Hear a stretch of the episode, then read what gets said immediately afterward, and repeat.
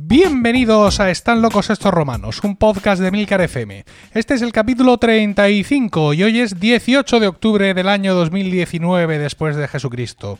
Toda la sociedad está alienada por la incultura, la chabacanería y la falta de sentido común. ¿Toda? No. El selecto grupo de oyentes de este podcast forman una suerte de aldea gala que resiste todavía y siempre a la estulticia de los invasores, conociendo con asombro y desvelo noticias y comportamientos ajenos que les hacen exclamar, como a aquellos irreductibles galos, una frase llena de ironía y sentido común. Están locos estos romanos. Yo soy Emilcar y estoy acompañado por Dibujaldo. Buenas tardes. Hola, buenas tardes. Paco Pérez Cartagena, buenas tardes. Muy buenas tardes. Y en sede vacante, José Miguel Morales. José Miguel Morales en cualquier momento aparecerá eh, con su habitual gallardía Y dirá buenas tardes. y dirá buenas tardes, Claro. eh, dará su exposición y marchará de nuevo en búsqueda de otras metas, Exacto. otras posibilidades y otros futuros, ¿vale? Porque es que a veces la vida es así. Sí, se nos queda ¿Vale? pequeño. Sí. Bueno, vamos a empezar, si os parece, hablando de las reseñas que sabéis que la gente nos pone en Apple Podcast, ¿no? Y vamos a leer las que hemos recibido desde nuestro último programa, que fue el 15 de octubre. Hemos recibido reseñas en cantidad de una. 15 Qué de bien. octubre, no. 15 de septiembre. 15 de septiembre. Una reseña. Claro, diría, coño, del 15 de octubre al 18, ¿cuántas queréis? Claro, no, pero no. El 15 de septiembre. Una única reseña, escrita hace un mes ahora, en estos momentos, y dice: Saludos desde Venezuela. Cinco estrellas. Hola, amigos romanos. De verdad, una gran felicitación a Emilcar. en el capítulo de colegas, es decir, el capítulo de Están estos romanos, titulado Colegas, que hicimos solo Juan y yo. Hablar del IVA y que no me haya aburrido es una demostración de los años de experiencia en este mundo del podcast. Pues la verdad es que sí. Los años no pasan así por así. Felicitaciones. Y por favor, no dejen morir a los romanos. Saludos cordiales desde Venezuela. Porque- Escrito, jamás lo diríais, por Guido Paul desde Venezuela. Venezuela. Muy bien. Que Me porque gustan habla los de- venezolanos. De dejar morir, es que ha manifestado tu Es interés de propio en dejarnos morir en algún momento. No, que va, ni mucho menos. Se nos ve moribundos ya. se nos No, ve pero como a un poco- veces- Como a veces hacemos así unos impases. Bueno, pues somos ya en plan, gente- no, no, es que, es que son Semana Santa. Claro, es que la gente- Hacemos una observación un poco curiosa. ¿Se del- cree que estos son las series que te sueltan ahí una temporada de Ay, capítulos y ay, de golpe? ay, ¿Esto qué va a ser? coño. Eh, coño. Claro, ¿Qué? que sí. Pues ya está. Yo no lo voy a dejar morir. No, no, no, no, va, ni muchísimo menos. Aquí estamos, aquí estamos. Y estamos grabando hoy, 18 de octubre, que es el día del podcast. Toma. ¿Vale? Podcast Esto Day, es una, eh, efa- una efeméride, porque hoy fue el día, el 18 de octubre, de no me acuerdo de qué año, fue el día en que se publicó el primer podcast en español. Eh, fue un capítulo de Comunicando, que es el primer podcast, eh, presentado por. José Antonio Gelado. Ahí está. que no lo conozco de nada, pero, lo sabemos. pero oye, está ahí el Y, y la gente, eh, hay una- esto de Día del Podcast es un, un grupo de, de- de podcasters que se han unido para, digamos, montar esta festividad, ¿no? Rememorarla y tienen su página web ¿Cuál es y, el santo patrón? y su hashtag San, San José Antonio Gelado, Mm. ¿vale? Virgen y, y- mártir. Han hecho una cuña, han hecho una cuña del Día del Podcast que, como la tengo aquí, en la Roadcaster Pro, pues la voy a meter, ¿vale? Venga, dale ahí. Dentro cuña. El 18 de octubre de 2019 se cumplen 15 años de la publicación del primer podcast en español. 15 años de un universo sonoro apasionante, que nos proporciona compañía, entretenimiento, que nos informa, nos enseña, nos hace disfrutar en cualquier momento y lugar. Únete a esta celebración con el hashtag Día del Podcast, ayudando a difundir qué es un podcast a quien no lo conozca y a compartir tus programas favoritos. Visita www.diadelpodcast.com si quieres más información sobre cómo participar o si quieres saber más sobre el podcast y el podcasting. Soy Robert y yo escucho podcast. Únete al enjambre.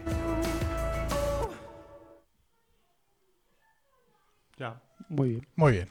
Pues ahí está la cosa. Eh, hemos hecho muchas cosas en el día del podcast, pero la más importante es grabar podcast. Quiero decir, esta tarde en esta casa y con estos mismos medios se han grabado tres capítulos. Se han grabado dos de Lactando, Tío. que han aprovechado ahí fundi- fundiendo la tarde. Ya llegamos nosotros ya aquí a micro caliente a grabar nuestro podcast de Estar locos estos romanos. Y qué mejor manera, amigos, que celebrar el día del podcast grabando podcast. Claro que sí. Hombre, fíjate. Bueno, no sé si recordaréis que nos presentamos a los Latin Podcast Awards. Sí, con, ¿vale? ¿Cómo, El hombre que los presentaba. El Bacán Bacán. El Bacán Bacán, es verdad. Vale, entonces esta, el, fue el eh, 12 de octubre, me parece que fue la ceremonia de los premios Y nos comimos un mojón. y no hemos ganado. No hemos ganado. No hemos ganado. Nosotros nos presentábamos a la categoría de cultura y sociedad y no, No. no hemos ganado. Me gustaría decir quién ha ganado. Pero no es tan fácil. Quiero decir, porque tú entras aquí a lo de los Latin Podcast Awards y no hay un listado de ganadores. Llama directamente al Bacán Bacán No, que no, lo diga. no, no, sí, ya lo vi en su momento. Que tienes el vídeo para verte la ceremonia de 45 minutos entera. Sí. Pero no tienes una lista De así donde tú puedes decir Claro, para que te vea la ceremonia. Ya, pero. mm, Entonces, eh, sí, que no es que no lo sepa, que lo supe. Que lo supe y he de decir que. eh, Merecido, ¿no? El- No, ¿qué coño? He Ah. merecido. Una leche, merecido nosotros. No sé quién son, pero son unos matados fijos. El premio no tenían que haber dado nosotros, pero parte de los premios pues son estas pequeñas Quién sabe. injusticias. Pero, ¿sabes lo que esa gentuza que ha ganado? Porque mm, sin saber quién son, me animo a calificarlos de gentuza. ¿Sabes lo que esa gentuza que ha ganado nunca tendrá? Los oyentes que tenemos, que tenemos nosotros, que son los mejores oyentes del mundo, sin lugar a dudas. Sí, los mejores oyentes del mundo. Sí, señor, muy bien. Esos son nuestros oyentes. Eso no lo tiene nadie, por muchos premios que les den. Está pasando algo que yo no me Sí, entero. sí, ¿verdad? le hemos dado el botón de aplausos. Ah, es que vale, como el señor no le gusta llevar auriculares. Es que me- se me calientan las orejas. vale. Bueno, pues eh, todas esas barbaridades eran las que veníamos a decir hoy aquí y bueno, ya podemos terminar. ¿No? Muy bien. No, no terminamos. No. Vamos a empezar con las intervenciones. Espera que recupere aquí. Y eh, voy a empezar. Yo hemos quedado, ¿verdad? Sí. No hemos quedado en nada, pero sí tú. Sí, yo. Ha dicho que él. He dicho yo que yo. Y luego. Y luego, como estamos pendientes de que José Miguel se nos aparezca, como, Ah. como la. Pero si no como- aparece, como la Virgen en la cueva. el siguiente voy a ser yo. Vale. ¿Ves? Está todo hablado. Vamos, que me quedo otra vez de última. Sí. Bueno. Por cierto, estamos en casa grabando por la tarde y está toda la familia aquí, con lo cual la posibilidad de que entren eh, sonidos externos pues es muy superior a otras veces. ¿Vale? En concreto reconoceréis sonidos de una madre y sus tres hijos. En concreto mi mujer y mis tres hijos. Bueno, sin rollos, voy a empezar.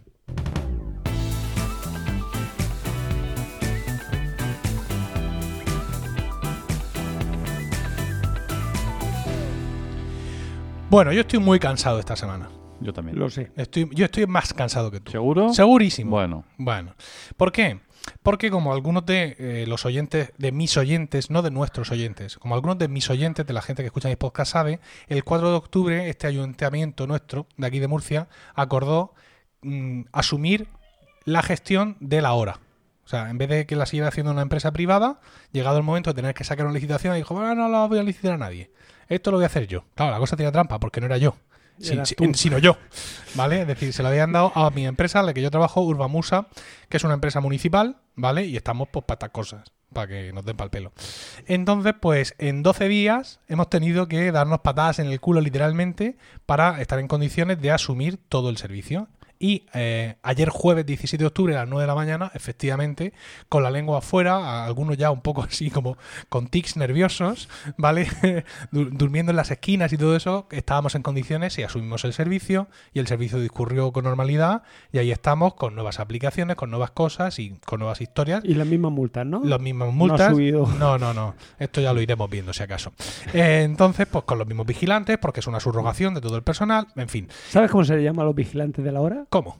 Gusano. ¿Por qué? Porque siempre hay uno en cada manzana. Muy bien. Esto es- lo dice para que yo me vaya haciendo popular entre, entre mis, mis nuevos trabajadores, ¿no? No, yo digo cómo le llaman. Yo no, yo, yo, yo estoy muy de acuerdo en que son unos trabajadores nobles, honrados y que cuidan por el erario público del ayuntamiento. Y oyentes de podcast. Porque resulta que entre los vigilantes de la hora, que ahora los he conocido a todos, claro, había oyentes míos. Muy bien. O sea que Me fantástico. caen bien, me caen bien. Sí. No, el otro día alguien dijo, Porque- que, no, lo leí en el periódico, que a partir de ahora, esto hace cuatro o cinco días, iba a ser posible pagar la hora después. Sí. Y a mí, ¿Cómo yo de después? entrada dije, dije, pues vaya Genial, tontería. pues ya- Vaya tontería. Digo, entonces ¿para qué va a servir la hora? No. decir, si el objetivo es que queden. Sí. que queden plazas libres, no va a haber Sí. nunca una plaza libre. No, el tema es el siguiente. El tema es que eh, tenemos una nueva aplicación, porque ya sabéis que la hora en Murcia se podía pagar pagando en el parquímetro o usando una aplicación que se llamaba el parking.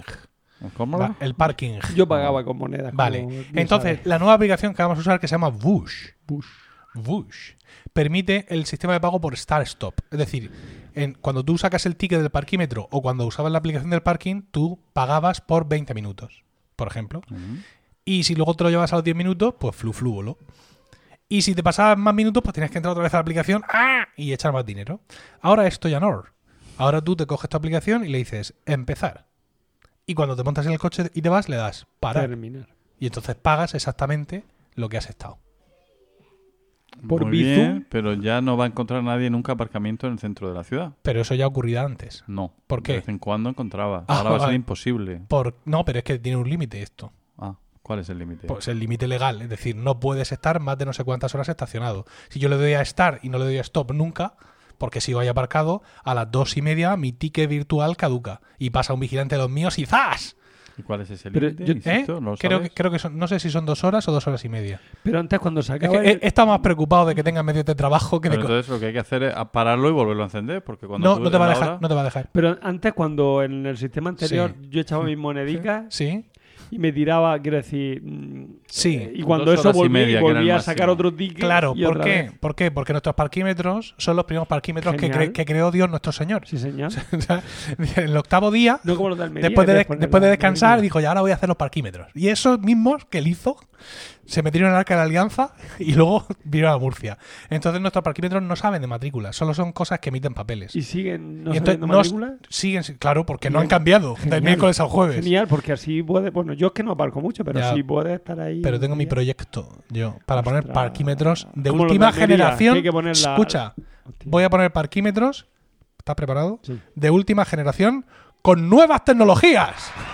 Muy bien. Sí. Bueno, muy mal, porque entonces Ah. ahora ya, si te quieres quedar Sí. cuatro No vas a horas poder. No vas a poder. No vas a No vas a poder. Como en Almería que tienes que poner la, la Sí, a ver, yo venía a hablar un poquito de la hora, pero también tenía, iba a hablar de otra cosa, pero con veo tantos Pero yo tengo una pregunta más. ¿Eso va a, A ver. significar, Emilio, que yo voy a poder aparcar rueda de prensa. igual que en Madrid? A ver, ¿cómo aparcas Que en Madrid? ponía el número de matrícula y me decía, su coche está exento del pago de, de la hora ¿Y por ser un coche hombre, por ser un coche verde, Ah, eh, vale. cero emisiones. Sí, no, Aquí no. no, O sea que no. no, no. Ojo. Quiero decir que tu coche tú lo aparcas donde quieras sin necesidad de sacar ticket ni nada. Y mis vigilantes, que son muy listos, te ven la pegatina Mm. y dicen a este no se le multa.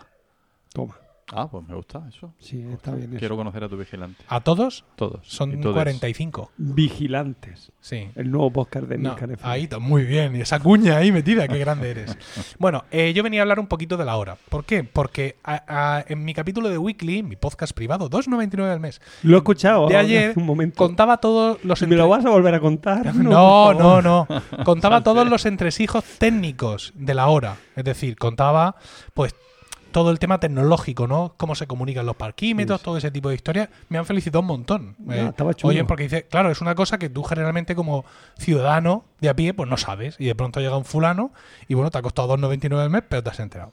Pero me decía un, un- un oyente, un oyente hardcore de podcast, Javi, cuya cuenta en Twitter es Ragenau, Ah. me decía, a- al, al saber todo esto, me decía que, eh, bueno, pues que ahora que, que me había hecho yo con este, con todo este poder, ¿no? Con este poder onímodo, que ahora yo pasaba a ser eh, una de las personas eh, más odiadas de Murcia.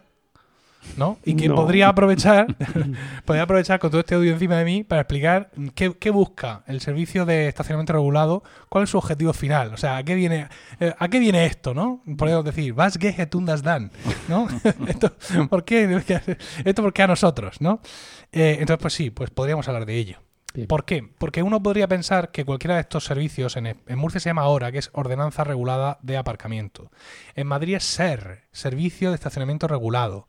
En el País Vasco es SOTA, que es, es eh, Otracurrechu, Tascatoica, Ascatasuna, por ejemplo, que significará si aparcas aquí... Aparcamentoa será más Aparcamentoa, si aparcas aquí te cobro, ¿no? ¿Qué, qué- qué capacidad de hacernos enemigos eh, por regiones, ¿eh?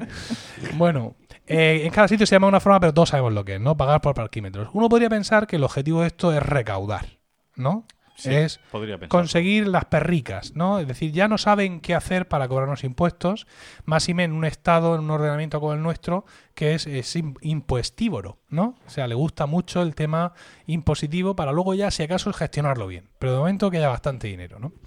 Bien, mm, pero no, Pero no. pero no. Es decir, realmente la intención de este servicio originalmente y en todas las ciudades lo hacen así es regular. Es como decía Paco, que haya aparcamiento. Porque antes era una cuestión de velocidad, de suerte o de azar. Tú llegas, vas por el centro, necesitas aparcar y aparcas. Y dices tú, mira, aunque me tenga que hacer andando todo lo que quede, pero este coche se queda aquí por mis muertos toda la semana, aunque solo sepa verlo yo. Mm. Claro, y esto, ¿qué es lo que hace? Hace que haya muchos coches dando muchas vueltas por la ciudad. Y generando mucha contaminación, porque desgraciadamente la gente no es como Paco y como yo, que tenemos coches con motores eléctricos. La gente es como la gente. Como yo, ¿vale? que no tiene motor eléctrico. Bueno, entonces eh, se hace esto precisamente para fomentar el, bueno, sí, usted aparque en el centro, ¿vale? Pero tiene usted unas limitaciones y tiene usted también un precio que le disuade. Le disuade de venir en coche al centro. Use usted el transporte público. Si resulta que yo el transporte público que le ofrezco tampoco es muy bueno, eso ya es otro asunto. No estamos hablando ahora de eso, ¿no? ¿Vale? Pero, Correcto. pero la idea es esa. Está rozando con el- la barbica Uy, la, espu- la espuma, Uy, ¿vale? y O lo oyes tú. Sí, claro. Se pone mi hijo llorar también. Se va a oír todo en este podcast. Entonces, pues la intención, insisto, es doble. Es facilitar a, a los coches que están en el centro que tengan una oportunidad vital de aparcamiento y al mismo tiempo es disuadir disuadir a los coches y a la gente que entre con coche al centro de la ciudad. En este sentido, el servicio de la hora es un servicio que no tiene parangón en el mundo de los servicios y de, la- de las cosas que se ofrecen a la gente. Es el único servicio que lucha por quedarse sin clientes. O sea, todo su objetivo en esta vida es que no vengan los coches. Lo cual es una cosa como, como un poco rara, ¿no? Quiero decir, a la hora de gestionar el negocio, una vez que digamos que yo estoy, yo estoy provisionalmente al frente, no sé si finalmente este, seré yo el más odiado o, o habrá otro compañero a- al que se le odie más que a mí. Tu misión al final consiste en que poco a poco vas a ir teniendo menos clientes y tú tienes que trabajar por eso, ¿no? Es, es como un poco raro, ¿no? Porque la gente generalmente suele querer más clientes Claro. salvo un gerente de la hora que si está haciendo la cosa en condiciones tiene que luchar por tener menos clientes Es verdad. lo cual pues te crea una especie de dicotomía medio Bueno, rara por tener menos clientes, no en realidad, por tener No. más clientes, pero menos tiempo.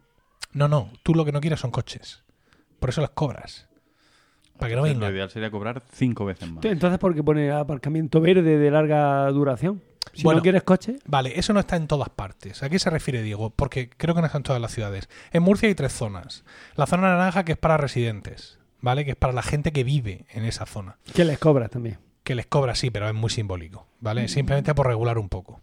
10 euros al año, 15 euros al año, una cosa así, ¿no? Sí, tampoco, no lo sé. No, no sé lo que es, pero vamos, mm, tampoco no son 120 euros, ¿eh? ni muchísimo menos. Y luego está la zona azul, que es la zona que todos conocemos, donde mm, a- aparcamos por estar y luego nos vamos. Y luego en Murcia hay una zona verde, que es la que se conoce como zona laboral, ¿no? Laboravi, tinguemi, tumeu.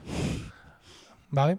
Entonces esta zona tiene un precio por, por fragmento. O sea, tú pagas por toda la mañana o pagas por toda la tarde y ya puedes dejar el coche ahí. Está muy restringido, o sea, no hay muchas zonas verdes, pero está pensado pues para precisamente la gente que tiene que ir en coche al trabajo, que tenga un sitio donde dejar el coche y que esté regulado y que no tenga que estar haciendo ñapas ni bajando cada tanto a echar dinero y infringiendo en cierta forma el uso de, la de la hora, ¿no? Entonces, esto pues está ahí y todo esto figura en la ordenanza de Murcia y son cosas pues que están pendientes de regular. Porque, y aquí viene cuando la matan, aquí en Murcia tenemos un proyecto mm, brutal de movilidad urbana, de transformación de nuestro entorno y de mm, que no nos va a conocer ni la mother que nos give birth en, en su momento. Y es Mi Murcia. El, el naming ya tal, pero el proyecto se llama Mi Murcia, o sea, My Murcia, por si hay alguien escuchándonos desde fuera. Entonces esto es un proyecto Con Y, ¿no? Pantagruélico no, es con I latina. Bueno. Es un proyecto brutal eh, con un que se adjudicó a una UTE entre Telefónica y otra empresa de cuyo nombre no me acuerdo. Que es una UTE. Una UTE es una unión temporal de empresas. Es en ple- oye, mira, esto vamos a hacer la media porque es que yo solo es que tengo a los críos y luego al final es un lío. No, venga, nos unimos. Vale. Entonces es una UTE entre Movistar y otra empresa más. Vale. Mm. El importe del contrato de la licitación, se presentaron un montón de gente, es de 9 millones de euros. Y esta, este proyecto Mi Murcia va a cambiar la ciudad tal y como la conocemos. ¿Vale? Es un proyecto del ministerio, es un proyecto del gobierno de la nación. ¿La va a convertir en Leipzig? Sí. Eh, y pues es un montón de pasta para en Murcia, que es una ciudad que por tamaño y tal está bien, hacer un montón de pruebas piloto de cosas modernas. Ostras. Sí. Entonces, por ejemplo, eh, va incluido que de los 145 parquímetros que ahora mismo tengo yo bajo mi poder omnívodo, Pero ¿por qué habla- hablas en primera persona todo el rato? ¿Por qué? ¿Eh, ¿Realmente estás tú al mando de todo esto? Es lo primero que he dicho, ¿no? Digo, Sí, lo Pero es dicho. que no me lo, no le he dado importancia porque pensaba que era hora. una forma de hablar. Es el No, no. Uberstandarte ¿Es el Baranda Führer de la hora. De la hora, sí. en estos momentos. Pero Pro- bueno, provisionalmente, pero, lo soy. Pero esto es- te convierte no solo en el más odiado, sino en una de las personas más influyentes que he conocido nunca, Emilio. Sí. Sí, ya lo eras de todas maneras. Ya, oh, sí. por Dios. Eh, voy a- me, me estoy emocionando. El tío de la hora, el que está, el que está encima de todos esos personajillos. No solo el tío de la hora, sino el tío que escucharon mis alumnos el otro día hacer una, una explicación sobre el tercer poder. o sea, los tres poderes, perdón. Sí. Ah, sí, los tres poderes. Y cómo, cómo influye, o sea, cómo se mueve en la actualidad y cómo se lo pasa a la iglesia por el forro de los huevos, los políticos O lo, también. o lo intenta, sí. Es una intervención en trending sobre el imperio de la ley. Ah, Diego le da más importancia de la que realmente tiene. Bueno, Mis alumnos aplaudían y todo. ¿Quién Sí. es ese hombre? Dios mío. ¿Quién es ese hombre? Efectivamente. Bueno, eh, decía, de mis 145 parquímetros va a venir mi Murcia y me va a quitar 20 de estos parquímetros pleistocénicos, ¿vale? Que funcionan con carbón. Habréis visto algún vigilante echando paladas de carbón. ¡Más carbón! ¡Más carbón a la forja! Y entonces vienen los carruajes con los, Los caballos. enanos, los ¡Aquí enanos, traigo el carbón, que- señor! Bueno, me van a quitar 20 de estos y me van a poner 20 de última generación con nuevas tecnologías, que son los que hay ya en muchísimas ciudades, con su pantalla táctil, con una conexión de fibra espectacular y donde no solo puedes sacar tu ticket metiendo la matrícula de tu teléfono, de tu teléfono, de tu coche, sino que además puedes eh, pagar tasas municipales, puedes ver el tiempo que hace, o sea, puedes, hay diversos servicios a la O sea, ciudadanía. que eso es una cosa súper innovadora que ya está en muchas ciudades. Hombre, súper innovador para nosotros que nuestros parquímetros, insisto, son los que salen en las películas americanas, prácticamente, de estas de, de los O sea, 60. con el disco ahí. Con el disco, sí. Entonces, pues, eh, bueno, van a haber muchas cosas más. Ya sabéis que en Murcia se ha instaurado un carril bici también muy potente. Sí. Y vienen pues muchos servicios municipales de alquiler de bici eléctrica, alquiler de patinete eléctrico, alquiler de, de maquinilla eléctrica, de maquinilla de, afe- de afeitar, por ejemplo. Dices, ay, que voy un poco. Entonces te acercas al parquímetro, se abre una puerta y te sale una gileta ahí. Te afeitas y ya tal. Entonces, pues claro, todas estas cosas van destinadas, todas, todas, todas, todas, a mm, mm, modificar, transformar radicalmente el centro de las ciudades y está el coche fuera. Ahora mismo los coches eléctricos eh, tenemos un pase porque seguimos siendo un coche gordo y grande que ocupa sitio, pero por lo menos no andamos escupiendo muerte. Pero mm, bueno, también estamos eh, te- tenemos que ser erradicados del centro y que se quede para los peatones, pero claro, todo tiene que ir a la vez. Es como cuando teníamos el servicio, en Mu- en Murcia se implantó el servicio de alquiler de bicicletas, mm, pero para irte al monte, porque no tenías carriles bici. Claro, entonces, muy bien, tengo las bicis, pero ¿qué hago, no? Porque hay muy poco carril bici. Pues esto es lo mismo, el proyecto Mi Murcia lo que trata es simultanear las actuaciones, aunque están escalonadas y en fase, de tal forma que todo lo que se implante tenga su sentido y tenga su, su uso. Es decir, si el ayuntamiento se pone a alquilar patines eléctricos, Mm. pues que ya tiene que haber una ordenanza que regule Mm. el uso de los patines eléctricos, que ahora ya está más o menos, ¿no? Pero está más o menos de aquella forma, ¿no? Entonces, pues esa, esa es la idea. Y pues un poco yo venía aquí a explicar esto, el sentido que tienen todas estas operaciones y es que los peatones, el, el ciudadano de a pie, que además va a pie, recupere el centro de las ciudades. Y no voy a abundar más, porque claro, esto es como muy polémico, ¿no? Y las tiendas, ¿qué será de las tiendas? El camión de la Coca-Cola, que no se puede meter con la Coca-Cola. ¿Para qué quieres ir andando al centro si no vas a poder tomarte una ensaladilla? Porque el tío del camión de las anchoas no ha podido llegar, porque es todo peatonal. En fin, ya, y además muchos intereses cruzados. Es que mi negocio, es que mi negocio. Nosotros tenemos la suerte de que, mm, ojo a lo que voy a decir, a que todo esto lo está instaurando en Murcia un gobierno del PP. Pues sí. ¿Por qué suerte? Porque este tipo de, de actuaciones locales es más difícil que gobiernos de derechas las implanten. Porque tienen vínculos más fuertes mm, con eh, negocios que controlan un poco, oye, a ver que tú qué vas a hacer, ¿no? Es decir, Mm. yo estoy aquí apoyándote como tal, incluso financiándote la campaña electoral, y ahora tú me vas a cerrar a mí esto para que yo no pueda llegar. No, ¿vale? Entonces, el hecho de que aquí sea un gobierno de derechas el que esté in- in- instaurando eso, pues, y además de una forma muy decidida y muy, y, y muy, digamos, radical, pues nos hace pensar que cuando el péndulo cambie, es decir, cuando en Murcia tengamos en el ayuntamiento un gobierno de izquierdas, de aquí a unos 40, 50, 60 años, pues claro, van a seguir con las mismas políticas, con lo cual, pues a los que estamos a favor de todo este rollo, pues bien. Muy bien. Oye. ¿Y, Y- las bicis qué tal? Porque el carril bici ese de con los rojos, con ese con los pivoticos rojos, eso no. ¿No? A ¿Por mí me da mucho miedo llevar a qué? los críos ahí con, por, ¿Por ese qué? carril. Porque va la gente Porque muy los, rápida. los coches no, los coches se pueden meter y No, ¿No? los coches no. se pueden meter. ¿Qué va? ¿de seguro? Hombre, No sé. si hay un accidente, hay un accidente, punto y final. Ya. Pero es que entonces no, o, o hormigonas la mediana, ¿vale? O no. Pero vamos, que, que el carril bici está estupendo y, y muy Y alabado usa- por la todo el que lo mundo. usa cada vez más gente. Sí, Yo prefiero el de el de el verde, o sea, el del El que va por la verde acera. por la acera, sí. pero es que eso, es a un- eh, eso, fue un- eso fue una chapuza que se hizo en su momento, pues ante una falta de planificación y una falta, digamos, Pero de, así de se, perspectiva. así se hace en Europa, que decía ese carril verde. Así se hace en el centro de Leipzig, donde no puedes tirar de más. Pero esto que no es Leipzig, desgraciadamente, Ah. mira mi bebé como llora. No sé si lo estarán oyendo los oyentes. ¿Qué le estarán haciendo? Le estarán cambiando el pañal como poco. Se molesta mucho. ¿Eh? Le Sí, sí, no le, pañal. no le gusta nada. Él prefiere tener la mierdecica ahí Y su puesta. cosica. Sí. Decía que en Murcia, que tiene su casco antiguo, pero que no es Leipzig ni ningún sitio de estos, tú tienes eh, avenidas de donde cortar y decir, aquí por aquí va la bici, y si esta calle ahora es de un sentido solo, pues es de un sentido solo. Y Santas Pascuas, es que lo que no puede ser es que aquí fomentando la movilidad y todo eso sea el peatón que tiene que ser el beneficiado en todo esto al que se le quite encima un trozo de acera. Con lo cual, pues todo esto va a costa de mm, carriles de circulación y también de plazas de aparcamiento. Porque este servicio de la hora que yo ahora comando, ¿vale? Provisionalmente, siempre quiero decirlo, ha perdido muchas plazas gracias a todos estos movimientos. Es decir, en Murcia la peatonalización de Alfonso X ha hecho perder un montón de plazas de, de estacionamiento regulado y eh, muchos de los carriles bici que se han hecho ha sido a costa del estacionamiento regulado. ¿Vale? Es decir, por eso, eh, si alguien recurre a la hemeroteca y busca parquímetros Murcia, puede ver que inicialmente eran 160 y no sé cuántos. Y ahora son 145, creo, 44. ¿Por qué? Porque los demás se han quitado porque esa- esas calles pues han sido anulados los aparcamientos. Con lo cual es una persecución triple contra el coche y una, una manifiesta intención de erradicarlo del centro de las ciudades. Que me No, parece bien. no solo en Murcia, sino también en otros sitios donde todo esto, pues, por diversos motivos, ya puede ir incluso más avanzado. Por ejemplo, en Bilbao, en Palma de Mallorca, en más ciudades tienen ya estos parquímetros modernos y otras historias y regulaciones de la ordenanza más adaptadas a nuestra realidad. Aquí vamos un poco por detrás, pero con muchísima fuerza. Muy bien.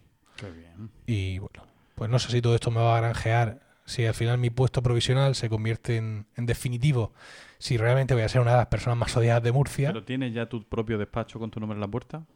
el despacho que ya tenía. O sea que en ese sentido no han mejorado.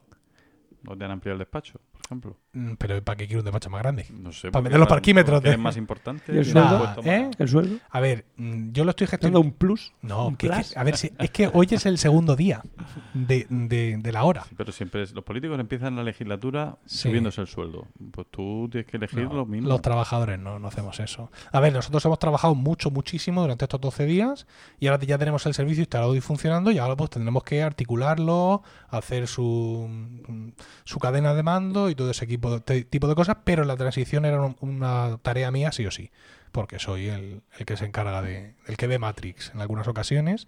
Yo me he encargado de unas cosas, un compañero ingeniero de otras, eh, nuestro encargado de los aparcamientos de cosas más de materiales, tal, tal, que hemos tenido un equipo muy grande y cada uno en su especialidad ha hecho lo que le tocaba.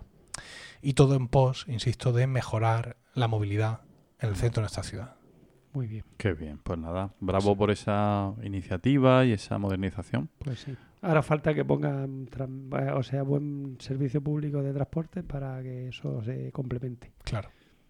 Ahí está. Iban a ampliar el tranvía y llevarlo al sur, al barrio El Carmen. Pues en, en el programa electoral del PP, el- con el que se presentó a las últimas elecciones, no había iniciativas de ampliación del tranvía, pero sí ponían en liza algo llamado Tranvibús, que es como una especie de, de- de autobús eléctrico más largo, ¿no? Como, como si, Trolebús de toda la vida. sí, como si coges un autobús y lo disfrazas de dragón chino para las fiestas del barrio chino, ¿no? Una cosa así. Y eléctrico. Con un tendido arriba, ¿no? Y claro, el tema está en que no lleva tendido, Ah, pues entendí. circula por el carril Normal. normal, por el carril de autobuses, es decir, no tienes que hacerle unos raíles ni una zona separada. Y la pega, entre comillas, que tiene es que, claro, hay que cargarlo. La batería. Entonces, aunque todo el tranvibús por debajo sea batería, al igual que todos los coches son batería por debajo de los coches eléctricos, ocupan toda parte, cuando ese autobús se para en aquellas paradas en las que tiene carga, la parada normal de me subo, me bajo, como tú bien sabes, Paco, da para poco de historia. Mm. Aunque le pongas un cargador de 100 kilovatios hora, que no corte el mar, sino vuele, seguramente ese tranvibús pues tiene unas paradas de 20 minutos, 15 minutos. Está en otras ciudades, ¿eh? no sé con qué nivel de éxito. Pero bueno, eso era una de las cosas así como más llamativas, pero parece que estaba descartada la, la ampliación. De hecho, ya por andar en la rumorología, hace poco eh, creo que Ferrovial vendió sus acciones de la empresa del tranvía. La empresa Ferrovial, o sea, la empresa que lleva el tranvía en Murcia, está participada por otras grandes empresas, ¿no? Y Ferrovial vendió sus acciones, ¿por qué? Porque al parecer tenía ya claro que el tranvía no se iba a ampliar hacia la zona sur. Con lo cual entienden que la rentabilidad del negocio es para ellos o para su plan de negocio a medio plazo es escasa y con lo cual pues se piran. No, no se puede. Mi hijo pregunta que si se puede. ¿Qué? Que ha venido mi amigo. Dicen. A ver, acaba de llegar José Miguel Morales, creo. A ver, un Justo momento. cuando me tocaba mi sección. Un momento. mm, control. A ver. Me avisan de control que. Sí, sí. momentos- Sí, es José Miguel Morales. El público aplaude. El público aplaude favorecido. Aplaude, qué maravilla. José Miguel Morales, buenas tardes. Buenas, buenas, buenas tardes. Bien, aquí, aquí viene, viene un poco contuso emocionalmente, eh, corriendo arriba y abajo. Eh, entonces, ahora mismo no sabe si está en el conservatorio dejando a su hijo o si está ya grabando. ¿No es esto? Y- ¿No, es- y- ¿dónde- ¿no eres mi hijo? ¿no? ¿La clase, la clase de guitarra dónde era? Sí, Ah, me monté en el coche a las seis y media sí. y acabo de bajarme. Bueno, Y el niño lo has tirado por la ventana. efectivamente, que aprenda. Tenía que llegar aquí. Solo he llegado una hora tarde. Bueno, ¿Eh? ¿Cómo ¿quieres, digáis? ¿quieres intervenir ya? Pues yo acabo de terminar. ¿Acabas de terminar? Sí. Venga, pues sí. ¿Sí? Sí, porque en cuanto, se termine- en cuanto acabe mi intervención me voy. Vale, bueno, pues eh, José Miguel saca, saca su, en estos momentos su bolso, su bolso de informático.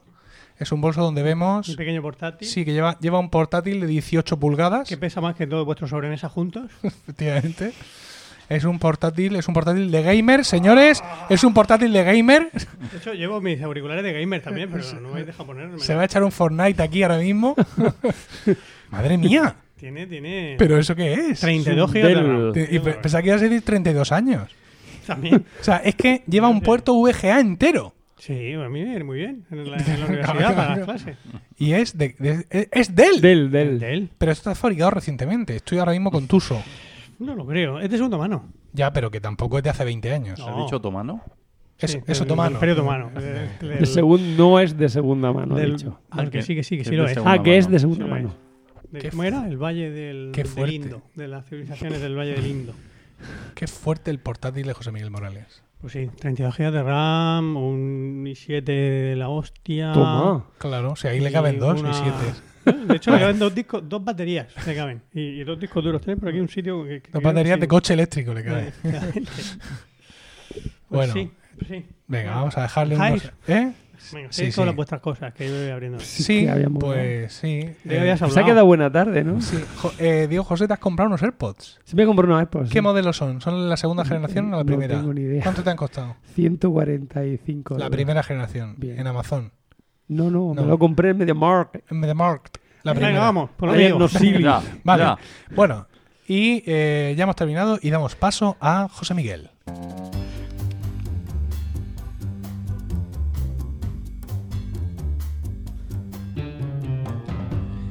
Y dinos, José Miguel, ¿de qué nos vas a hablar hoy? Te, te he traído tus libros, Paco. Hombre, pues es un tema estupendo. Están en el cuéntanos, coche. cuéntanos. El coche, pero se me ha olvidado cogerlo. Vale. Pero están en el coche, ahora te o sea, bajas que están en el coche, ¿no? Vale. Dejas a estos dos hablando un rato, te bajas conmigo y te, Sin lo, te problema. doy. Es que me toca a mí hablar después de ti, pero bueno. Porque hable Diego. Bueno, Sí, se se ha comprado más cosas aparte de los iPods, quiero decir que tenemos, tenemos, tenemos trayectoria. un montón de temas para hablar. Bueno, pues yo quería hablaros hoy, como llevo... Es que, perdona, es que ahora mismo a José Miguel se le ve como, como súper iluminado. Porque la pantalla, la pantalla de su portátil tiene 800 nits, ¿vale? Más o menos. De hecho, veo, veo que por la parte más, así por la parte de la frente se la veo más morena, ¿no? Porque él se pone delante a trabajar y es la parte que más se le está. eh, Bueno, José Miguel, ¿quieres mis gafas de sol? Qué risa. Son progresivas, lo digo Mira, por si la a bajarle, ahora presbicia que ya te... Voy a bajarle aquí la, la de la batería para que me dure. Claro, le baja el brillo y entonces la batería le dura más. Es decir, le dura cuatro días en lugar de los tres que ya le dura. Efectivamente. Ahí estamos. 3 horas 39 minutos. de. La Virgen. Es que te es una mano. Entonces, ya Ya, No, no, pero tela. El francés que lo usó, pues seguramente le dio. Maldito francés, eh. Diego, un francés. Dios. O- no odio más un francés. O sea, odio, solo odio a una persona más que un francés, que a un inglés. Dios mío. A los chilenos. Ya- Los chilenos, ya no- ¿por qué? Ya nos, hemos, ya nos hemos metido con los vascos. Bueno, no nos hemos metido. Hemos Ah, hecho un chiste joder, estúpido broma. así como imitando el, el vascuence. Ah, muy bien. Y los catalanes, ¿no? Que está ¿Eh? ahora tan de moda. Bastante tienen con lo que tienen. Eso Como para que venga yo a tocar los huevos. También tenéis razón. Pues eso, venga, vamos. Bueno, pues yo, como, como llevo ya varias sesiones em, hablando sobre errores de, de gente, de, de- de gente que se equivoca, y nos reímos de la gente que se equivoca, Es verdad. pues voy a seguir, voy a seguir Ha hablando. pensado que decía ahora gente que acierta, pero no. No, no, voy a seguir hablando de errores. Se ha especializado. Sí, sí. Errores de los demás. míos. Yo nunca me equivoco. Es Pues cierto, claro, jamás. yo voy a hablar de los errores de los demás. Sí.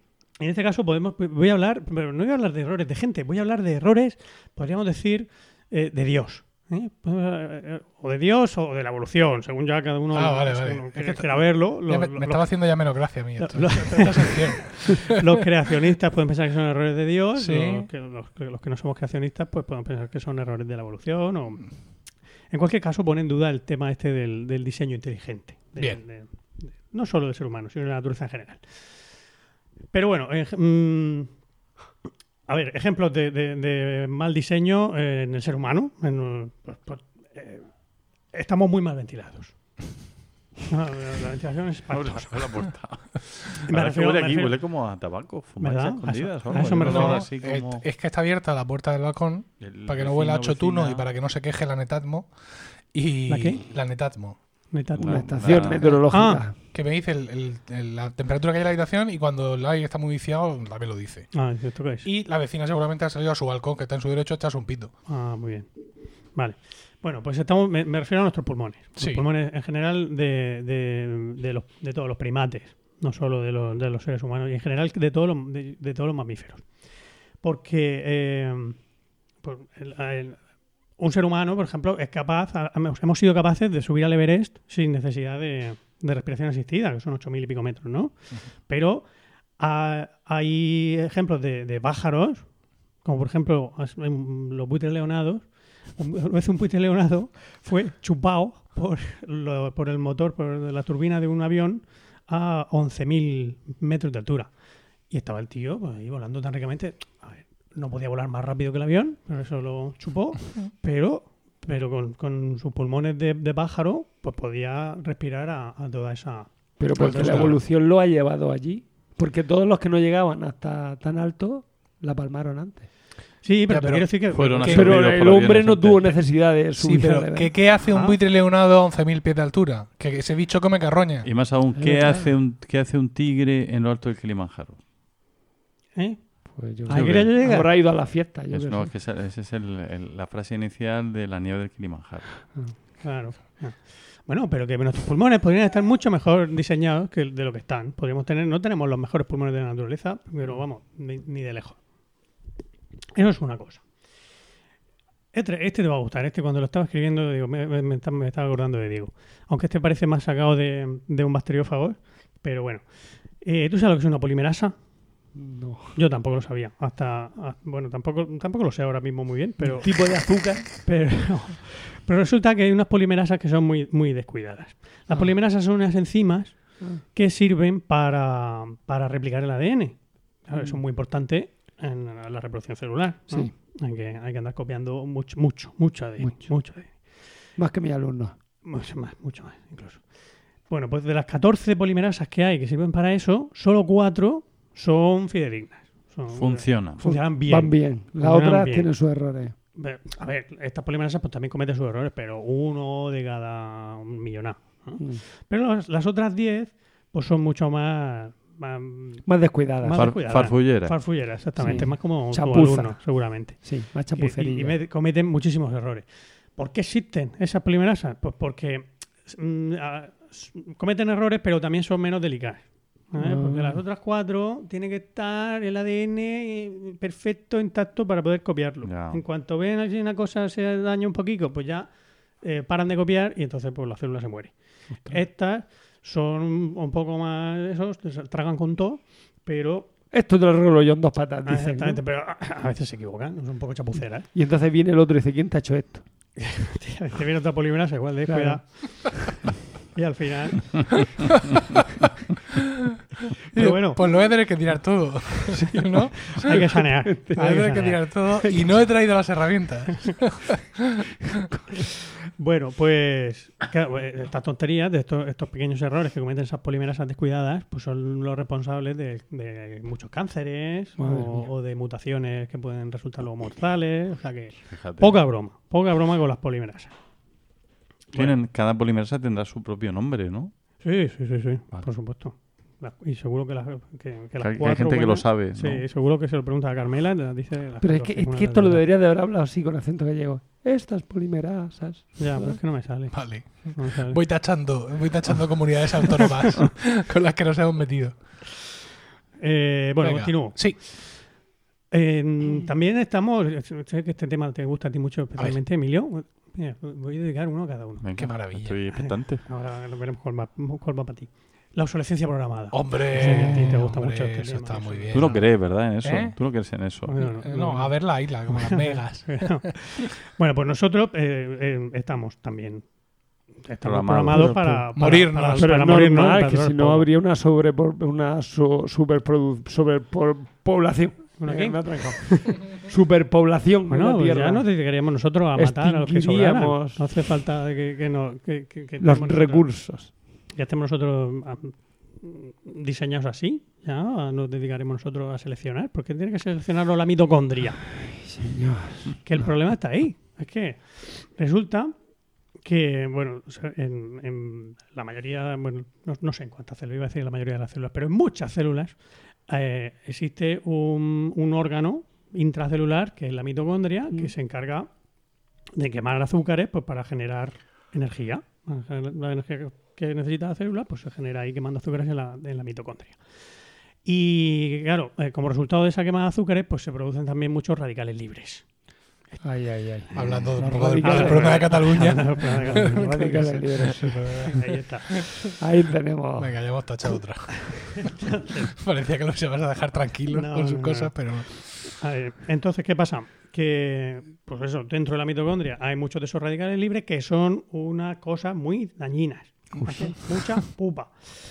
Y, y a que no adivináis dónde se guardan 13 proteínas cruciales para el- la, la supervivencia de la mitocondria. en la Dentro de la mitocondria. mitocondria. No había sitios para guardarla. Pues no, tiene que guardarse dentro de la Estando el mitocondria. aparato de Golgi ahí, por Ay, ejemplo. Por ejemplo, O el más lejos, Asteris, ¿no hay uno que se llama Aster o algo así? Pues yo qué sé. No sabemos. En Las vacuolas, pero esos son de los vegetales. Vale. Pues, bueno, pues ahí pues, es- están guardadas y eso eh, pues, eh, puede ser una de las principales causas del envejecimiento.